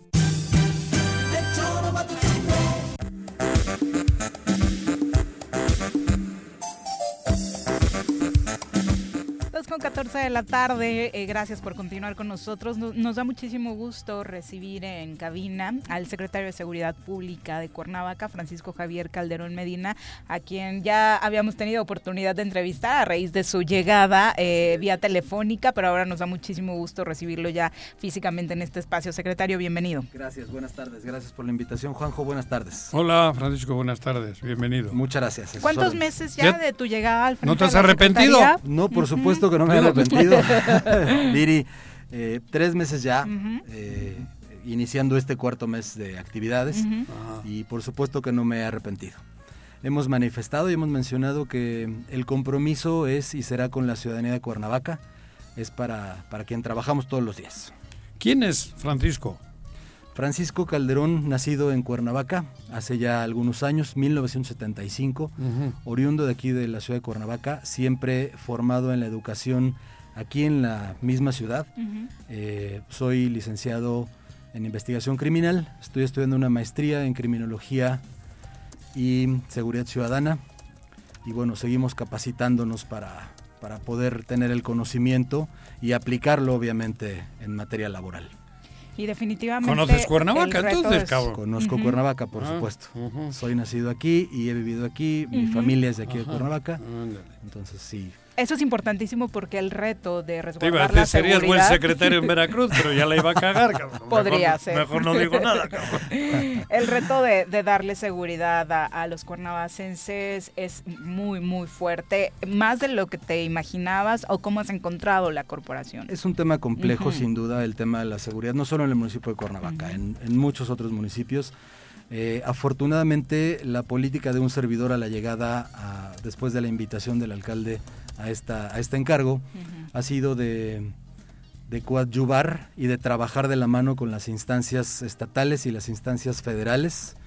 Y dejar muy en claro que la policía no obedece a colores partidistas ni a tintes políticos. La policía está para servir Ni a personas. ni a en personas concreto, en concreto. a- Así es, a ni a la- personas. A los ciudadanos en Así general. es, solo a la ciudadanía. Y, y eso ha sido un tono que le has dado a esta gestión, porque definitivamente habíamos visto como una distancia muy marcada, desafortunadamente por temas políticos, que terminaban pagando los ciudadanos. Así Tú es. has, te has sentado con todo mundo, más allá de Hoy- los colores, precisamente para ayudar a que en Cuernavaca las cosas mejoren. Así es, Viri. Hoy Mm. tenemos ya acercamiento con las propias instancias de- eh, estatales en materia de seguridad y procuración de justicia y tenemos acercamiento también con las instancias federales en este mismo sentido de procuración de justicia y de prevención del delito. Nos hemos sentado con las autoridades de la zona militar de aquí del estado de Morelos, con los representantes de la Guardia Nacional, de la Fiscalía General de la República, para poder realizar este trabajo en conjunto y ofrecer mejores resultados. Te has hecho respetar, entonces. Eres el secretario de Seguridad Pública de Cuernavaca. Así es, Juanjo. Y, Eso es y bueno, agradezco siempre el apoyo que, que- que tengo por parte de mis compañeros operativos, que son quienes eh, todos los días me acompañan a trabajar en la calle, porque eh, comentar también que un servidor no es solamente eh, la persona que está sentada atrás del escritorio haciendo trabajo de gabinete. Ujú. Salgo a trabajar a los operativos y, y acompaño a, la- a- a los compañeros que, que todos los días están atendiendo los auxilios. Fíjate que a mí, por lo personal, me agrada mucho esto que estás diciendo. Que haya armonía en el tema de seguridad entre los mandos, creo que eso es lo, la- digo, la mejor, lo- el mejor mensaje que estás dando desde tu llegada al día hoy aquí en el Choro, porque antiguamente se sentía que había un des- despapalle. Nos estás diciendo que hay armonía con el vicealmirante, con el, todos los eh, estamentos federales y, y con ustedes. Eso es maravilloso. Así es, Juanjo. Hoy, eh, independientemente de que sí, como bien lo mencionas, hay armonía, hay trabajo en coordinación. Ajá. Trabajamos en coordinación bajo la instrucción del mando coordinado del Comisionado Estatal de Seguridad Ajá, ajá. y trabajamos también en coordinación con las instancias federales. Que esa es otra de las grandes dudas para la ciudadanía desde que opera el mando coordinado. ¿Qué es lo que le toca a la Secretaría de Seguridad Pública en Cuernavaca? Claro, pareciera solamente que nos tocaría estar haciendo labores administrativas, sin embargo, eh, no, estamos supeditados a la instrucción de este mando coordinado para la operatividad y, y estamos regidos y estamos convencidos de que pensar que como una corporación municipal podemos con eh, el tema de la inseguridad eh, es, sería egoísta. Y por eso es que, que trabajamos de la mano con las autoridades estatales y federales. ¿Alcanza el equipo humano y equipo técnico con el que cuenta la corporación No. para brindarle seguridad a los ciudadanos? Honestamente yo creo que hay tres temas en los que el recurso técnico, tecnológico y humano va a ser insuficiente y por supuesto que uno de ellos es seguridad pública, el otro es salud y el otro es educación. En estos tres grandes Los temas tres, claro. siempre será insuficiente cualquier tipo de recurso. Sin embargo, con el recurso que tenemos lo optimizamos, eh, mejoramos las estrategias y, y también, ¿por qué no mencionarlo?, dignificamos a, a- a la corporación. En reciente fecha habilitamos eh, una oficina para la policía de género que no tenían ellas una oficina desde donde hacer esta importante labor, que es eh, el combate a la, a la violencia no solo en contra de la mujer, sino la violencia intrafamiliar que lamentablemente se presenta y entonces dignificamos también el trabajo de nuestras compañeras y nuestros compañeros. Ah, Uno de los puntos más importantes, ahora que mencionas que el equipo humano no es suficiente, es que contrario a eso, pareciera eh, desde tu llegada, más allá de eh, marcar alguna diferencia en particular respecto a lo que había sucedido anteriormente, es que sí hay más presencia policíaca en la ciudad. ¿Cómo se le ha hecho? Hemos implementado operativos desde, eh, gracias Viri, como bien lo mencionas, desde la llegada de un servidor implementamos un operativo denominado Presencia Máxima. Eh, yo como habitante de Cuernavaca, antes de ser servidor público, eh, bueno, sí, sí notaba una escasez de, de movilización policíaca, situación que hoy a través de este mando coordinado, Te insisto. voy a hacer una pregunta. Adelante. ¿Por qué no lo hacían? Cabrón, perdón, ¿por qué no se hacía? Yo creo que en parte por, eh, No entiendo. por esta situación de divisionismo que se pudo haber generado ¿Pero ¿Qué culpa tienen los Guayabitos? ¿Qué culpa tenemos los cuernavacenses? ninguna y por eso es que ¿Por qué nosotros no se hacía? Y nosotros tú lo has hecho. hacemos lo que nos toca hacer, estimado Juan José. Por eso.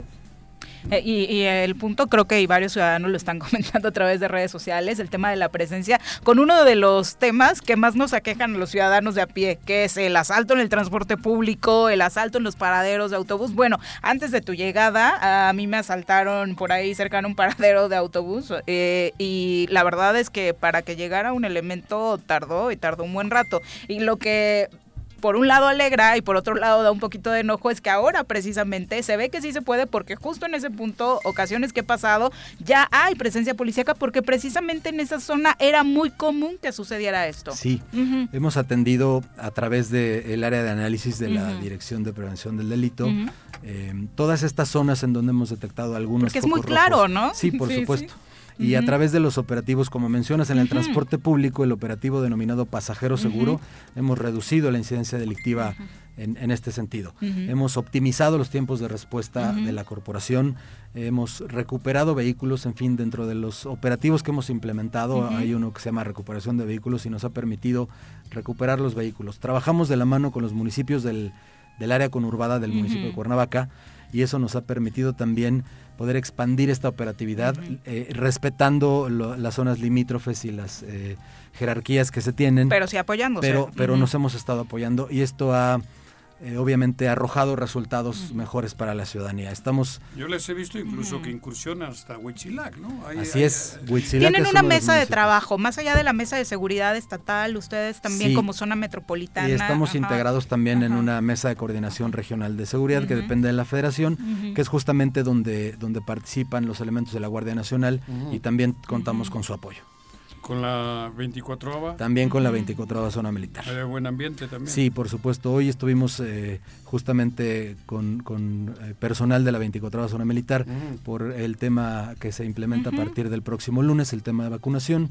¿Qué papel Ah. va a jugar la Secretaría de Seguridad Pública en este tema? Sabemos que ahora sí Antes- el Ayuntamiento de Cuernavaca va a tener una participación importante. Antes cuando hablábamos con ustedes, vacunar era, pero cuando nos multaban ahí en...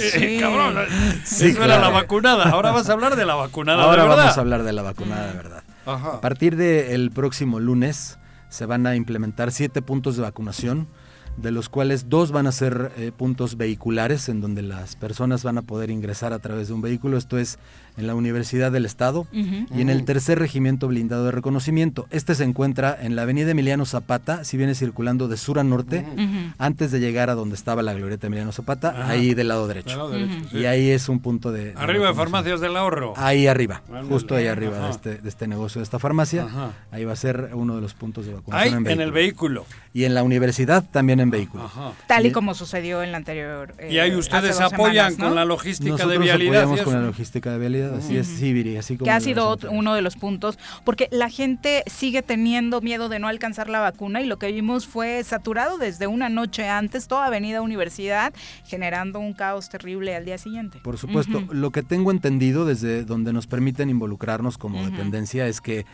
que hay suficiencia de vacunas ahora sí, que mandaron mucho más vacunas que la primera vez. Esta es la, la etapa de la primer vacuna, no es para que las personas que ya se vacunaron tomen la segunda etapa, sino sigue siendo primera etapa de vacunación Claro. De los mayores de 60. de los mayores de Ujú. 60. Así es. Otro punto es en Paseo Coahunahuac, en el Fidel Velázquez. En, el, en la unidad deportiva Fidel Velázquez. ¿Cuál es esa?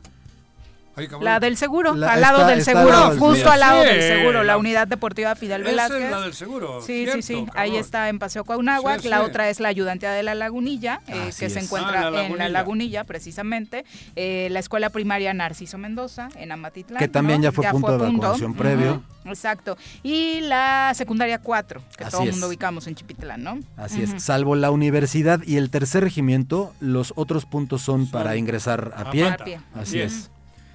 ¿Estas, eh, eh, ¿a qué horario tienen o cómo, cuándo empieza esto? Son los mismos Porque y todo es el la mundo nos próxima dice semana, cuándo. ¿no? Es el ¿El próximo lunes. lunes? Se, Ah, van a, a impartir las vacunas lunes, martes y miércoles, en los mismos horarios que se habían manejado las veces anteriores. Qué bueno. Exactamente, y qué bueno que van a tener la colaboración, por supuesto, de la corporación para y del ayuntamiento en general para Así que el- la gente reciba una atención digna Sí, mientras recibe la vacuna, ¿no? El subsecretario Chávez y, eh, el secretario Andrés Remis y un servidor hemos estado en constante Andrés, vacúnalo, cabrón. sí, Ya ya. le- ya le dio el COVID al güey. Y, y- y ya, este, ya, ya, Ya está también en edad, ¿no? vacuna. Ya está Sí, en ya, edad. ya.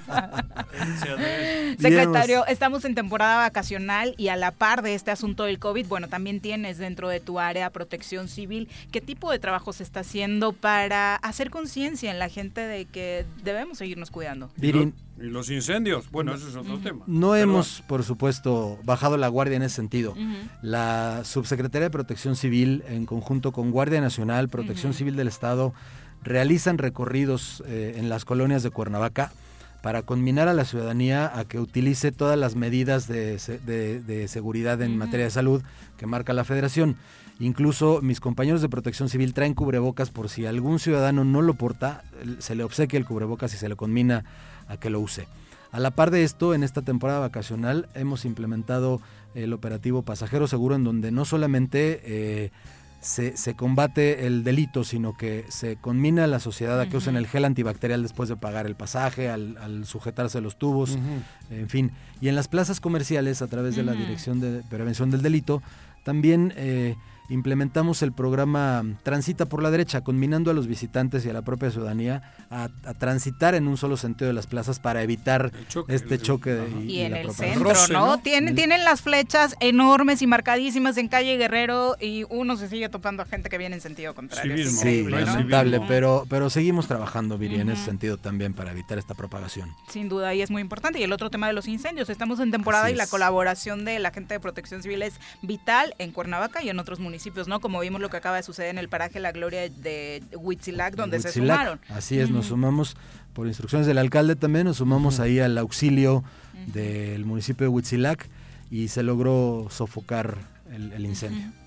Por supuesto que es una actividad que no va a parar y que obviamente necesitamos que se siga incentivando. También cómo están los equipos en el tema de los bomberos. Hemos visto que también en esta, eh, ya en- durante tu administración, pues se ha estado trabajando para entregarles eh, ha- mejor equipo. Se ha estado dotando de equipamiento a los compañeros de protección civil y del cuerpo de bomberos porque sin duda realizan una labor eh, muy importante, muy generosa y, y pocas veces es que reconocemos el trabajo de nuestros compañeros. Sin embargo, sí hemos dotado equipos, dotamos eh, botas, dotamos chaquetones, dotamos eh, machetes para cuando se tienen que abrir las brechas y, y hacer los cortafuegos que le llaman. Entonces hemos estado preocupados no solo por la institución en materia de seguridad pública, sino también en esta parte de la eh, protección civil. Bueno, pues definitivamente la ciudadanía eh, necesita este contacto con las corporaciones de seguridad para saber qué se está haciendo en todas estas materias y un punto que por la situación que vive no solo Morelos y nuestro país es importantísimo, la violencia en contra de las mujeres. Por eso hablabas de esta policía de género. Eh, ¿Qué otras eh, medidas eh, toma la Secretaría? Tenemos alerta de género en el municipio. Así es. Y uno de los ejes también rectores de un servidor ha sido el tema de la proximidad social.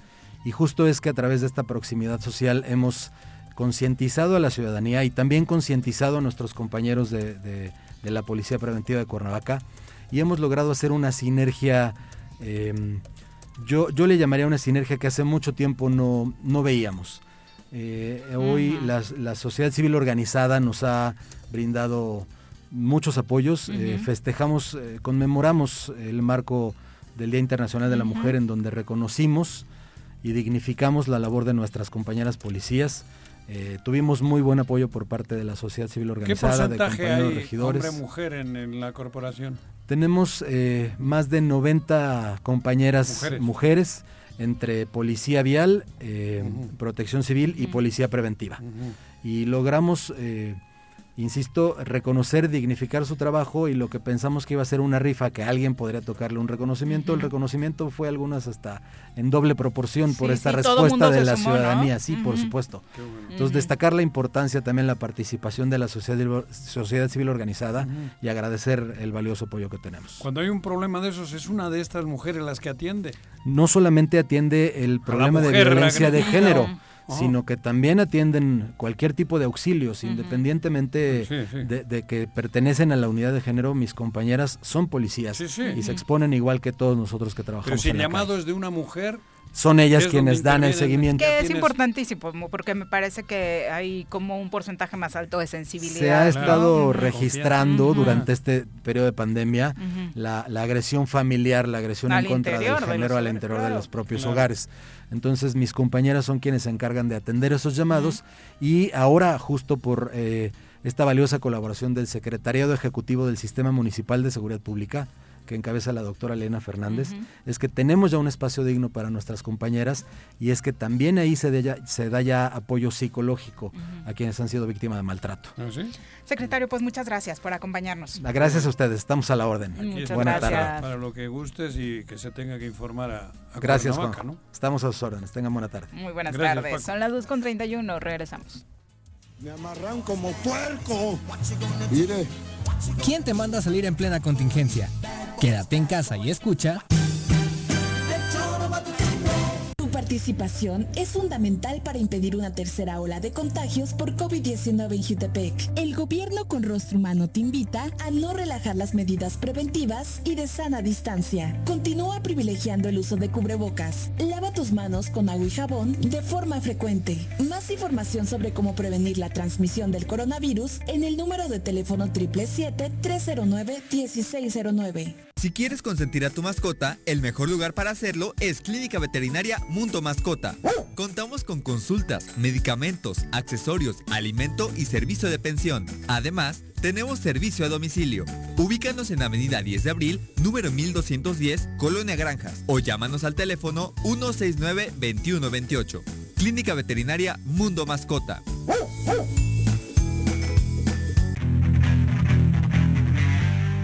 Los caballos? ¿Tienes uno? ¿Sabes montar? ¿No? ¿Quieres aprender? Conoce los beneficios de hacerlo en Rancho de la Media Luna en Huitzilac.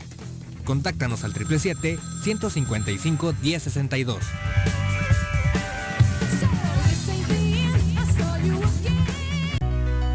En Morelos las y los diputados trabajan por leyes con justicia social y de beneficio para todos. A partir de este año, las actas de nacimiento no pierden vigencia, así que ya no tendrás que gastar más para realizar tus trámites. Con acciones como esta, Morelos avanza. 54 legislatura. Congreso del Estado de Morelos. Cafetería, tienda y restaurante, punto sano. Contamos con comida vegana y vegetariana, porque nos preocupamos por tu salud. Ven y conoce nuestros productos orgánicos y suplementos alimenticios. Al interior de Plaza Andrómeda, local 19, en calle Pericón, Lomas de la Selva. Contáctanos al 372-3514 o búscanos en Facebook como Punto Sano Cuernavaca. Amiga y amigo comerciante de Emiliano Zapata, recuerda que tu establecimiento y todos los del municipio deberán contar con gel antibacterial, tapete sanitizante, divisiones protectoras, además del uso de cubrebocas dentro y fuera de tu negocio. Con estas acciones disminuimos los contagios por COVID-19 y garantizamos el funcionamiento de todos los establecimientos en Emiliano Zapata. En el Colegio Cuernavaca estamos contigo. Por eso mantenemos nuestras colegiaturas para el 2021-2022, ofreciendo un modelo híbrido con la mejor formación en todo momento.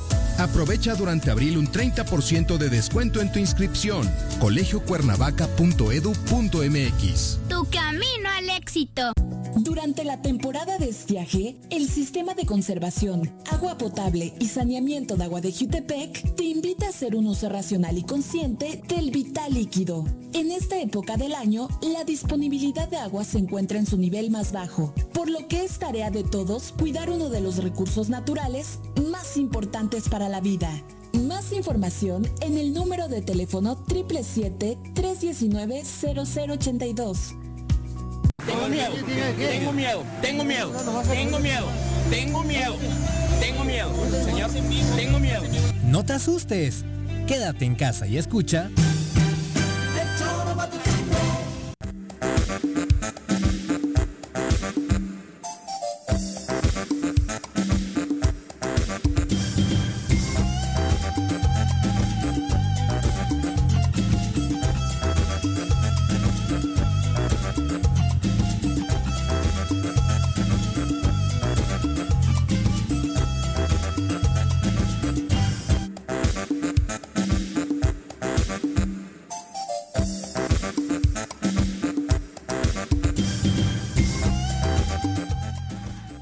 Con 36 de la tarde, gracias por continuar con nosotros. Un abrazo a querido Chabaneri a través de redes sociales. Dice, ojalá que realmente exista trabajo coordinado para que mejoren las cosas en materia de inseguridad. Me alegra la posición del nuevo secretario. Y sobre el tema de la gasolina, también Chabaneri dice, mientras sigamos importando gasolina, no va a suceder este cambio. Triste que siendo un país petrolero tengamos que importar gasolinas y petroquímica. Tienes toda, toda la razón. Y por supuesto también a, Rosalba eh, le enviamos un saludo. Muchas gracias por estar con nosotros en la transmisión y también a nuestro querido eh, Alex Gutiérrez, Avero García, que se encuentran conectados, Rosalba Gómez Manzanares, que nos manda muchos saluditos a través de Facebook, escuchándonos todos los días, y Jorge Armando Arroyo también, que profundiza sobre la vacuna aplicada en Chile. Dice Jorge Armando,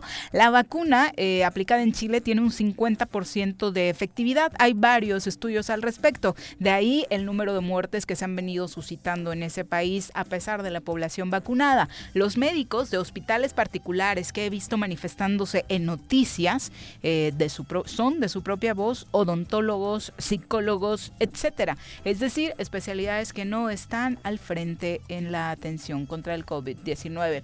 Aunque escuchamos, Jorge Armando, la postura de eh, la doctora Brenda Valderrama en el sentido de que mm, hasta ellos, eh, cualquier médico tendría que estar vacunado, por supuesto, para pues aminorar el número de contagios. se generó todo un debate, como ya habrás escuchado, pero bueno, el, el punto es ese, ¿no? Eh, que la manifestación se dio hoy, como ya le comentábamos, y no existía, por supuesto, no ha existido hasta el momento una postura ni por parte del gobierno del estado de Morelos ni por parte del gobierno federal. Y a continuación hablaremos sobre esta ley de cultura que fue presenta, propuesta eh, de ley de cultura que fue presentada a propósito del de, trabajo que realiza la legisladora Alejandra Flores, ayer encabezado por ella, pero eh, aclarar que esta propuesta es surgida, eh, surge del trabajo de la sociedad civil y para conocerla y platicar más a fondo de ello ya nos acompaña a través de la línea telefónica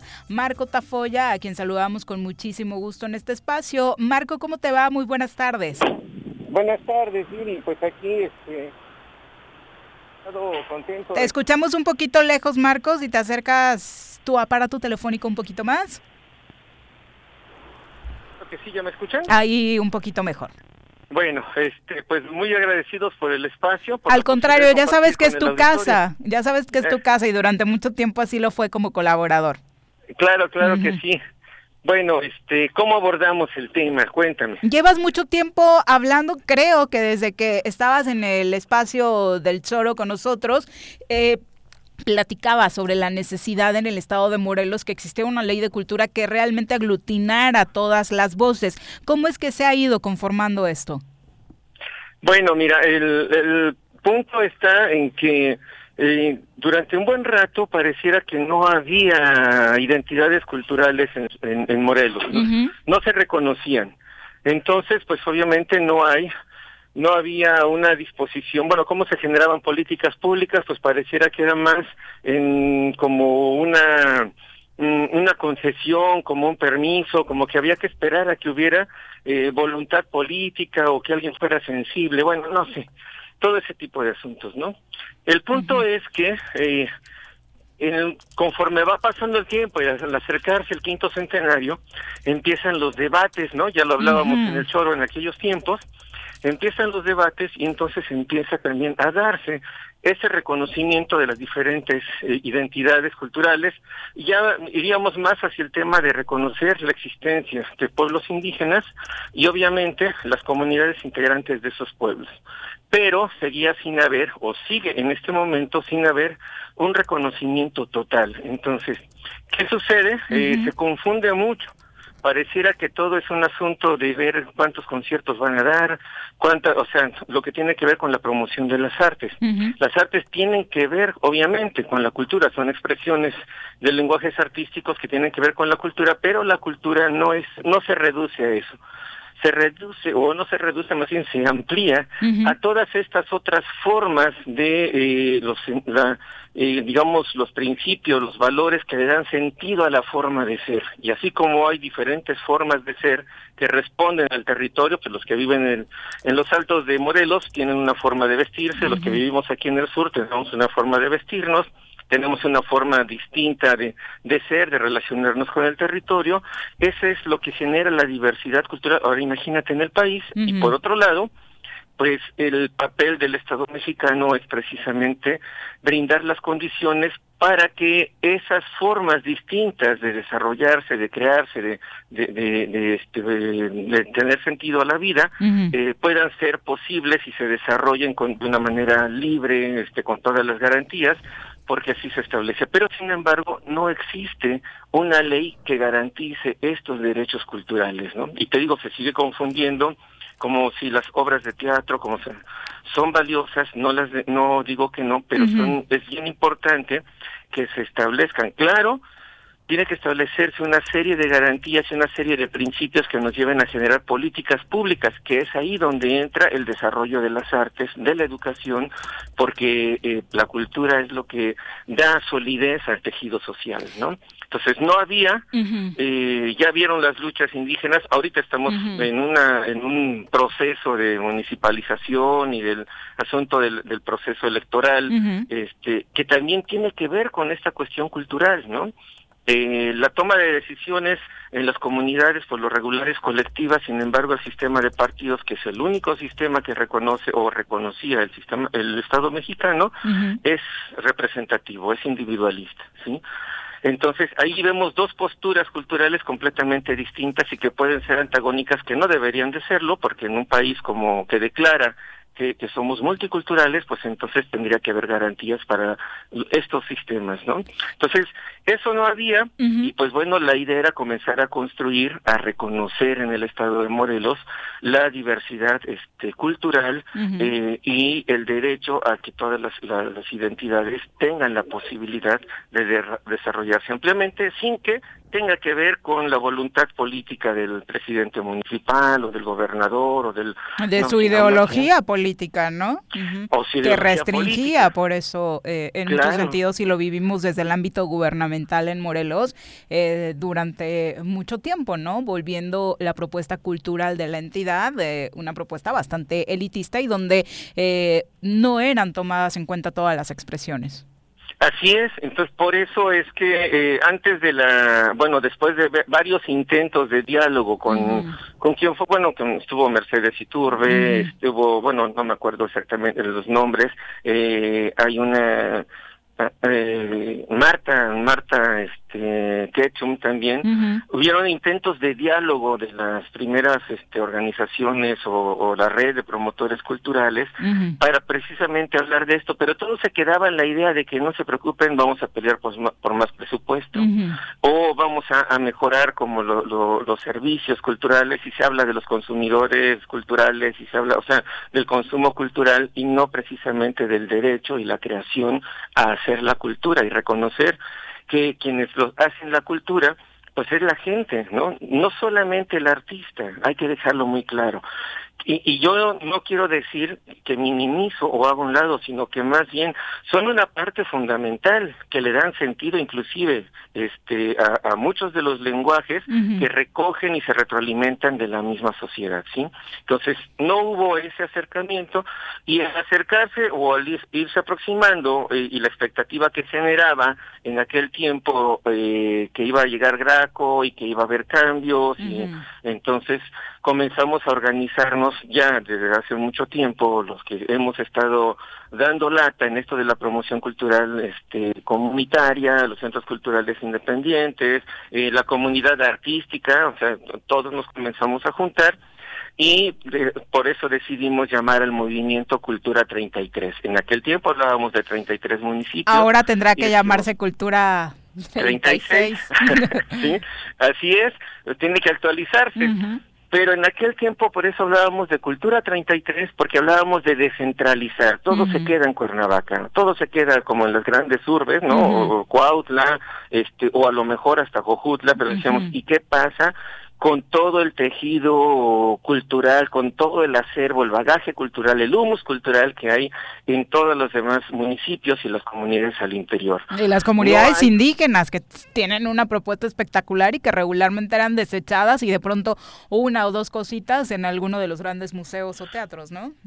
Sí, no, imagínate, seguía habiendo esta postura institucional o esta situación institucional en la que todavía se creía que hay que llevar la cultura a los pueblos. Dices, oigan, no manchen, o sea, eso los pueblos lo superamos hace mucho tiempo, ¿no? Pues parece que no lo han superado porque yo la sigo escuchando incluso hoy. Eh, sé que está contigo Bárbara Martínez, ¿nos puedes eh, compartir precisamente a, a Bárbara al teléfono para poder saludarla?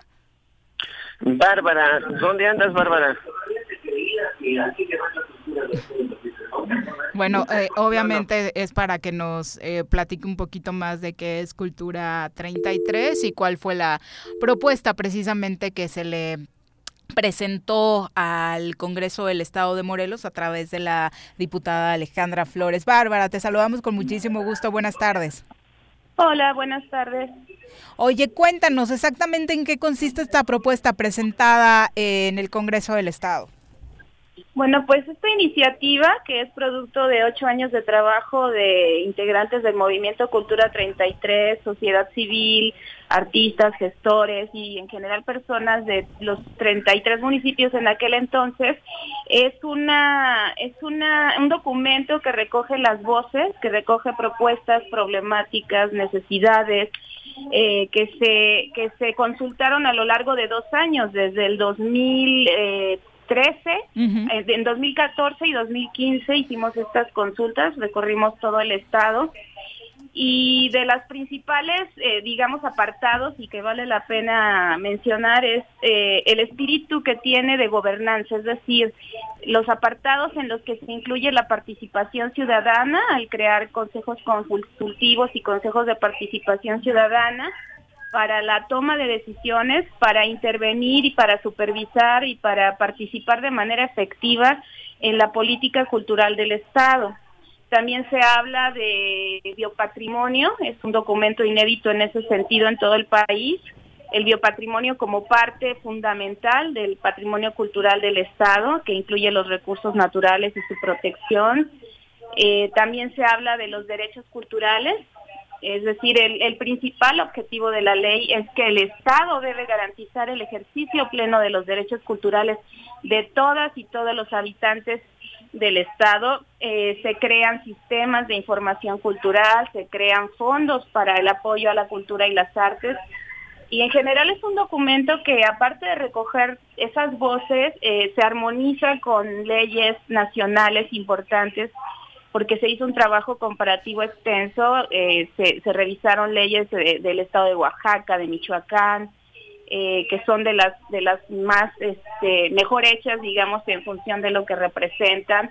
También nos acompañaron especialistas muy, muy importantes, como el doctor Wolfi Cottom, que es uno de los principales especialistas en legislación cultural a nivel eh, en América Latina el doctor Jacinto Pino, eh, José Antonio MacGregor, eh, Gerardo Covarrubias, Ana Lucía Recamán, en fin, eh, se creó un equipo muy interesante de trabajo que, que tuvo como resultado este documento que, que ayer fue el primer intento de entrega a comisiones, pero pues lamentablemente la sesión se suspendió por falta de quórum. Andan ocupados en otras cosas, me parece, ahorita. Siempre.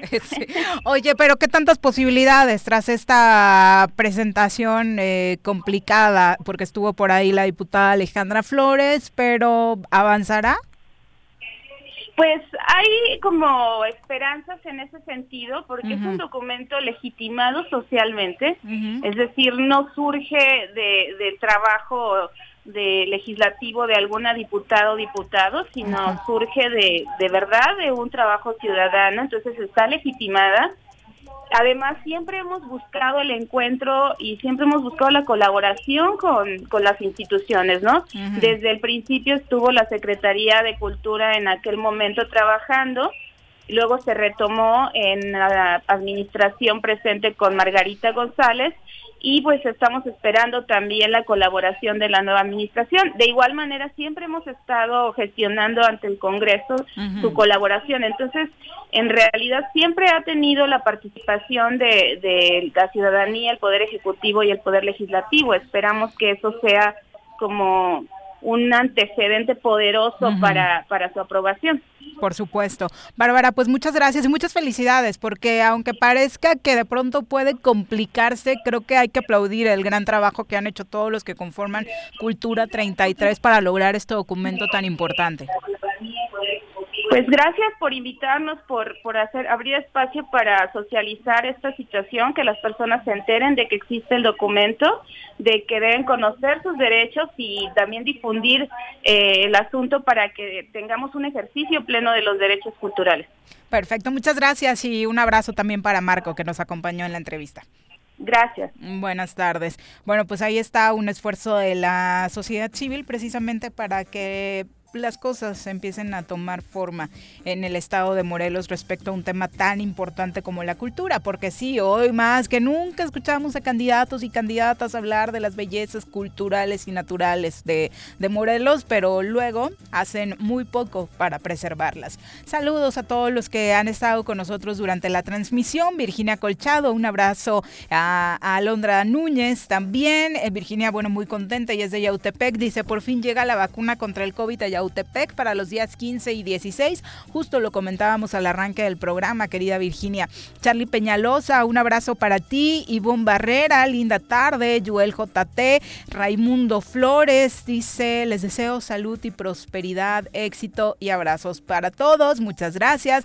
También para Enrique Dice, después de dos meses los vuelvo a escuchar y a ver. Muchas gracias, Enrique, por reincorporarte.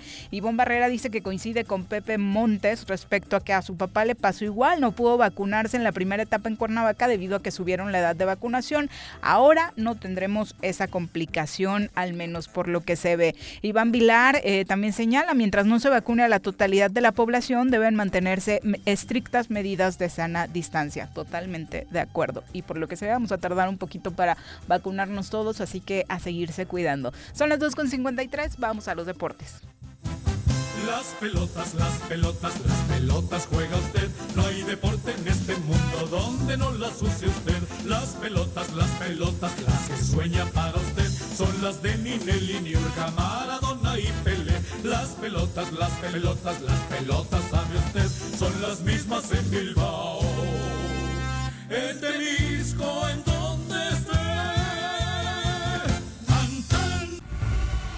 Bruno, ¿cómo te va? Muy buenas tardes. Hola Viri, buenas tardes. Saludar a todo el auditorio. Cuéntanos de la agenda deportiva de este fin de semana. Sí, este fin de semana donde la jornada número 14 arranca esta noche, pues ya la recta final del torneo ya comienzan a darse las posiciones, de, de, bueno, primero de los cuatro primeros que clasifican directo a las semifinales y posteriormente pues el resto hasta hasta la posición número 12 que clasifican a la liguilla. Y esta noche eh, los Rayos del Necaxa se miden ante Pumas a las 7.30. Creo que es el partido más interesante el día de hoy. El otro es a las 9 a las 9.30 terminando. El equipo de Bravos de Juárez se mide ante el Atlético de San Luis. No, pues sí se toca más el primero, pero también así como que poquito, ¿eh? Tampoco creas que tanto. No vamos a cambiar nuestros planes por ver a los rayos. No, sí, digo, para del de los dos creo que es el, el, más, el más digerible de ambos partidos y bueno, creo que es porque Pumas viene mejorando ligeramente y Necaxa pues tampoco viene de la mejor forma, pero pues son dos equipos que todavía tienen ligeras esperanzas de, de meterse al repechaje y a la clasificación rumbo a la liguilla. Sí, además eh, lo que siempre hemos dicho, ¿no? A Pumas siempre se le agradecerá y lo vimos en su último compromiso, que hasta el último minuto luche por eh, mostrar algo en la cancha, aunque de pronto las habilidades o la calidad no sea la mejor, así le arrebató el empate al Pachuca. Sí, si algo nos demostró este equipo la temporada pasada, que a pesar de su falta de pues de calidad en algunos sectores de, del terreno de juego, pues nunca dejaron de luchar, nunca dejaron de creer y, y el entrenador así los llevó hasta la hasta la final con un plantel limitado, con un plantel plantel corto, ahora es más corto porque han vendido a tres jugadores importantes que se fueron a, previo al arranque de este torneo, pero bueno, Pumas es un rival que pues por lo menos nunca deja de correr, aunque a veces en el fútbol se necesita más que más que correr. Pero como aficionado, yo creo que la gente de Pumas siempre les agradece eso, ¿no? De pronto ya sabes que no tienes a los grandes jugadores, pero se la rifan. Sí, sí, no tienen a, los grandes jugadores, pero sí tienen a los jugadores que más se entregan y que más se comprometen cuando se juega un partido. Tiene una afición muy exigente, pero bueno, un buen partido contra eh, los Rayos del, del Necaxa el día de hoy en el Victoria. El día de mañana, Atlas de Guadalajara, que continúa con su racha positiva, se mira ante León. Este León que viene, ah, bueno, ha sido irregular, bastante irregular, porque a media semana no pudo sacar un buen resultado en casa contra el Toronto en eso que fue la Liga de Campeones de la CONCACAF. Exactamente, ni a Cruz Azul ni a León les fue muy bien en, su arranque en este torneo. Sí, ah, ah, hay, que aclarar también que ambos equipos jugaron con bastantes suplentes, eh, suplentes sobre todo Cruz Azul. En el caso de Cruz Azul, creo que sí fue un mal resultado, pero pues jugaron muchos jugadores que ni siquiera habían jugado juntos nunca. Fue su primera vez y fueron a una cancha difícil contra un rival duro que pega mucho, un rival además desconocido y creo que al menos el 0-0 le pinta bien para venir a resolverlo en la cancha del Estadio Azteca. Y posteriormente precisamente de Cruz Azul que buscará ya otra victoria, su doceava ya, si no me equivoco, sí, doceava victoria de manera consecutiva después de no perder desde la segunda fecha, se mide ante el rebaño sagrado, que pues ya no le queda margen de error a las Chivas, si es que quieren buscar solamente la liguilla, solamente el repechaje mediante, para decir que quieren acceder a la liguilla. Exactamente, va a ser un partido de esos que en el papel dices, mm, se lo lleva Cruz Azul seguramente, pero son los que precisamente a Cruz Azul más se le complican. Sí, recordemos que a Chivas le suele ir bien, le suele ir bien en, algunas ocasiones, no siempre, pero sí le suele ir bien en, en la cancha del Estadio Azteca, es un campo que ya que ya conoce, donde ha ganado, pero bueno, Cruz Azul no puede eh, confiarse, no puede agrandarse porque Chivas le podría dar una sorpresa. Tiene buenos jugadores, no han estado a su torneo a su momento, pero pues es última llamada de esos jugadores del rebaño y creo que por lo menos tendrán que proponer algo o hacer algo para no morirse de nada el día de mañana en la cancha del Estadio Azteca. Y también el día de mañana se cierra la actividad a las 9 de la noche con el Tigres ante las Águilas del la América, este equipo de eh, dirigido por Santiago Solari, que viene de hacerlo bien en, en CONCACAF, ganarle 2 a 1 al Olimpia en un partido lleno de patadas contra unos Tigres que, que bueno, la han pasado muy mal, la han pasado muy mal esa temporada, su máximo goleador, un, un reflejo, yo escuchaba un dato de que un reflejo de lo mal que le va a este equipo es cuando no anota Ginac, apenas lleva dos goles en el torneo, el francés, y eso indica también el mal rendimiento del equipo de Tuca Ferretti. Sí, obviamente no tiene las mejores condiciones si es que piensa llegar a liguilla eh, Tigres, pero también tiene esta condición importante, ¿no? De que la afición ya podría estar presente. Sí, ya un porcentaje, un leve porcentaje de la afición ya podría estar presente. Sabemos que para muchos o para algunos es la afición más importante de México o la que siempre llena el estadio. La de Tigres, una afición incondicional que siempre está ahí y pues ya que estén algún cierto porcentaje en la grada del universitario ya representa pues una cierta presión para las Águilas del América y una desventaja para el equipo de Solari que es el segundo equipo que mejor está jugando después de Cruz Azul, a pesar de que la semana pasada mostró eh, algunos altibajos ante el Necaxa. Y ya el día domingo al mediodía Toluca se mide ante Rayados de Monterrey, un Toluca que tiene cuatro partidos sin conseguir los tres puntos contra un Monterrey que pues anoche le fue bien en, en República Dominicana, terminó ganando. Y bueno, un partido también bueno, el día domingo a las 7 de la noche, Querétaro contra Santos, la última llamada tal vez para Querétaro, todavía quiere intentar algo este torneo, y Santos intentará ratificar su buen paso en los primeros lugares de la tabla y pues intentar abrochar la clasificación directo a la liguilla, los cuatro primeros, y Tijuana que sigue luchando en contra de Mazatlán a las 9 de la noche, el día domingo y ya para cerrar el día lunes, un Pachuca que viene al alza, ¿eh? Em, comenzó muy mal el torneo, pero los últimos partidos, bueno, el de Pumas se le, se le termina escapando, pero pero con un penal incluso hasta dudoso, polémico, el de los últimos minutos el, pasado domingo, pero pues Pachuca que viene mejorando contra un Puebla que también le viene de remontar a Mazatlán. Creo que es un partido agradable para lunes por la noche, también por, por el momento que está viviendo la liga, ya faltan pocos partidos y creo que ahora se comienzan a poner un poquito más interesantes, esperemos que así sea, Viri. Sí, ¿quién lo iba a decir, no? Aquí llega ya con posibilidades más claras de entrada a la liguilla el Puebla que los propios Tuzos. Sí, el Puebla que al principio de la temporada bueno, también lo, llegamos a platicar en cabina con un entrenador que nadie que nadie conocía, mm. con habían dejado ir algunos jugadores, al portero que era su uno de sus elementos más importantes. Que les ayudó, que les ayudó haciéndose expulsar. y, y, el Puebla ahora está en sexta posición con 20 unidades y bueno, Pachuca viene pisando fuerte, de hecho en la posición número 11 con 14, así que creo que es un buen partido para cerrar eh, el, el, día lunes, esperemos que así lo sea, después de que sí nos hemos reventado partidos muy malos de torneo. Oye, y finalmente cuéntanos qué va a pasar en la liga, hay definiciones importantes también este fin de semana. Sí, en la Liga de España, eh, pues el partido que más llama la atención es mañana en punto de las 2 de la tarde, el Real Madrid en Valdebebas en en Valdebebas se mira ante el Barcelona, un Barcelona que está solamente a un punto del Atlético de Madrid. Se enfrentarán en la jornada número 35 a 3 de que acabe esto, pero pues mañana podría ser, podría marcar el rumbo del futuro de quién se podría llevar la liga. Y bueno, también ese partido del Atlético contra el Barça que tienen pendiente. Y el Real Madrid tiene 63 puntos en la tercera posición mientras que el Barcelona tiene 65 puntos, está en la segunda posición y el Atlético de Madrid tiene 66, así que mañana el partido de la liga estará que arde. Oye, y finalmente tu pronóstico, ¿cuál es? ¿Quién se queda con la liga? Mm, con la liga creo que, bueno, es que yo soy aficionado del Barcelona y voy no, No, aquí no es con el corazón. bueno, voy, me voy a quedar con el, con el Barcelona Creo que el día de mañana dará la sorpresa. Viene jugando mejor.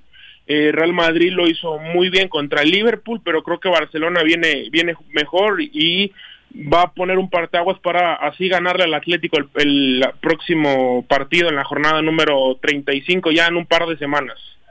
Perfecto, Bruno. ¿Alguna otra información que le quieras compartir al público para este fin de semana?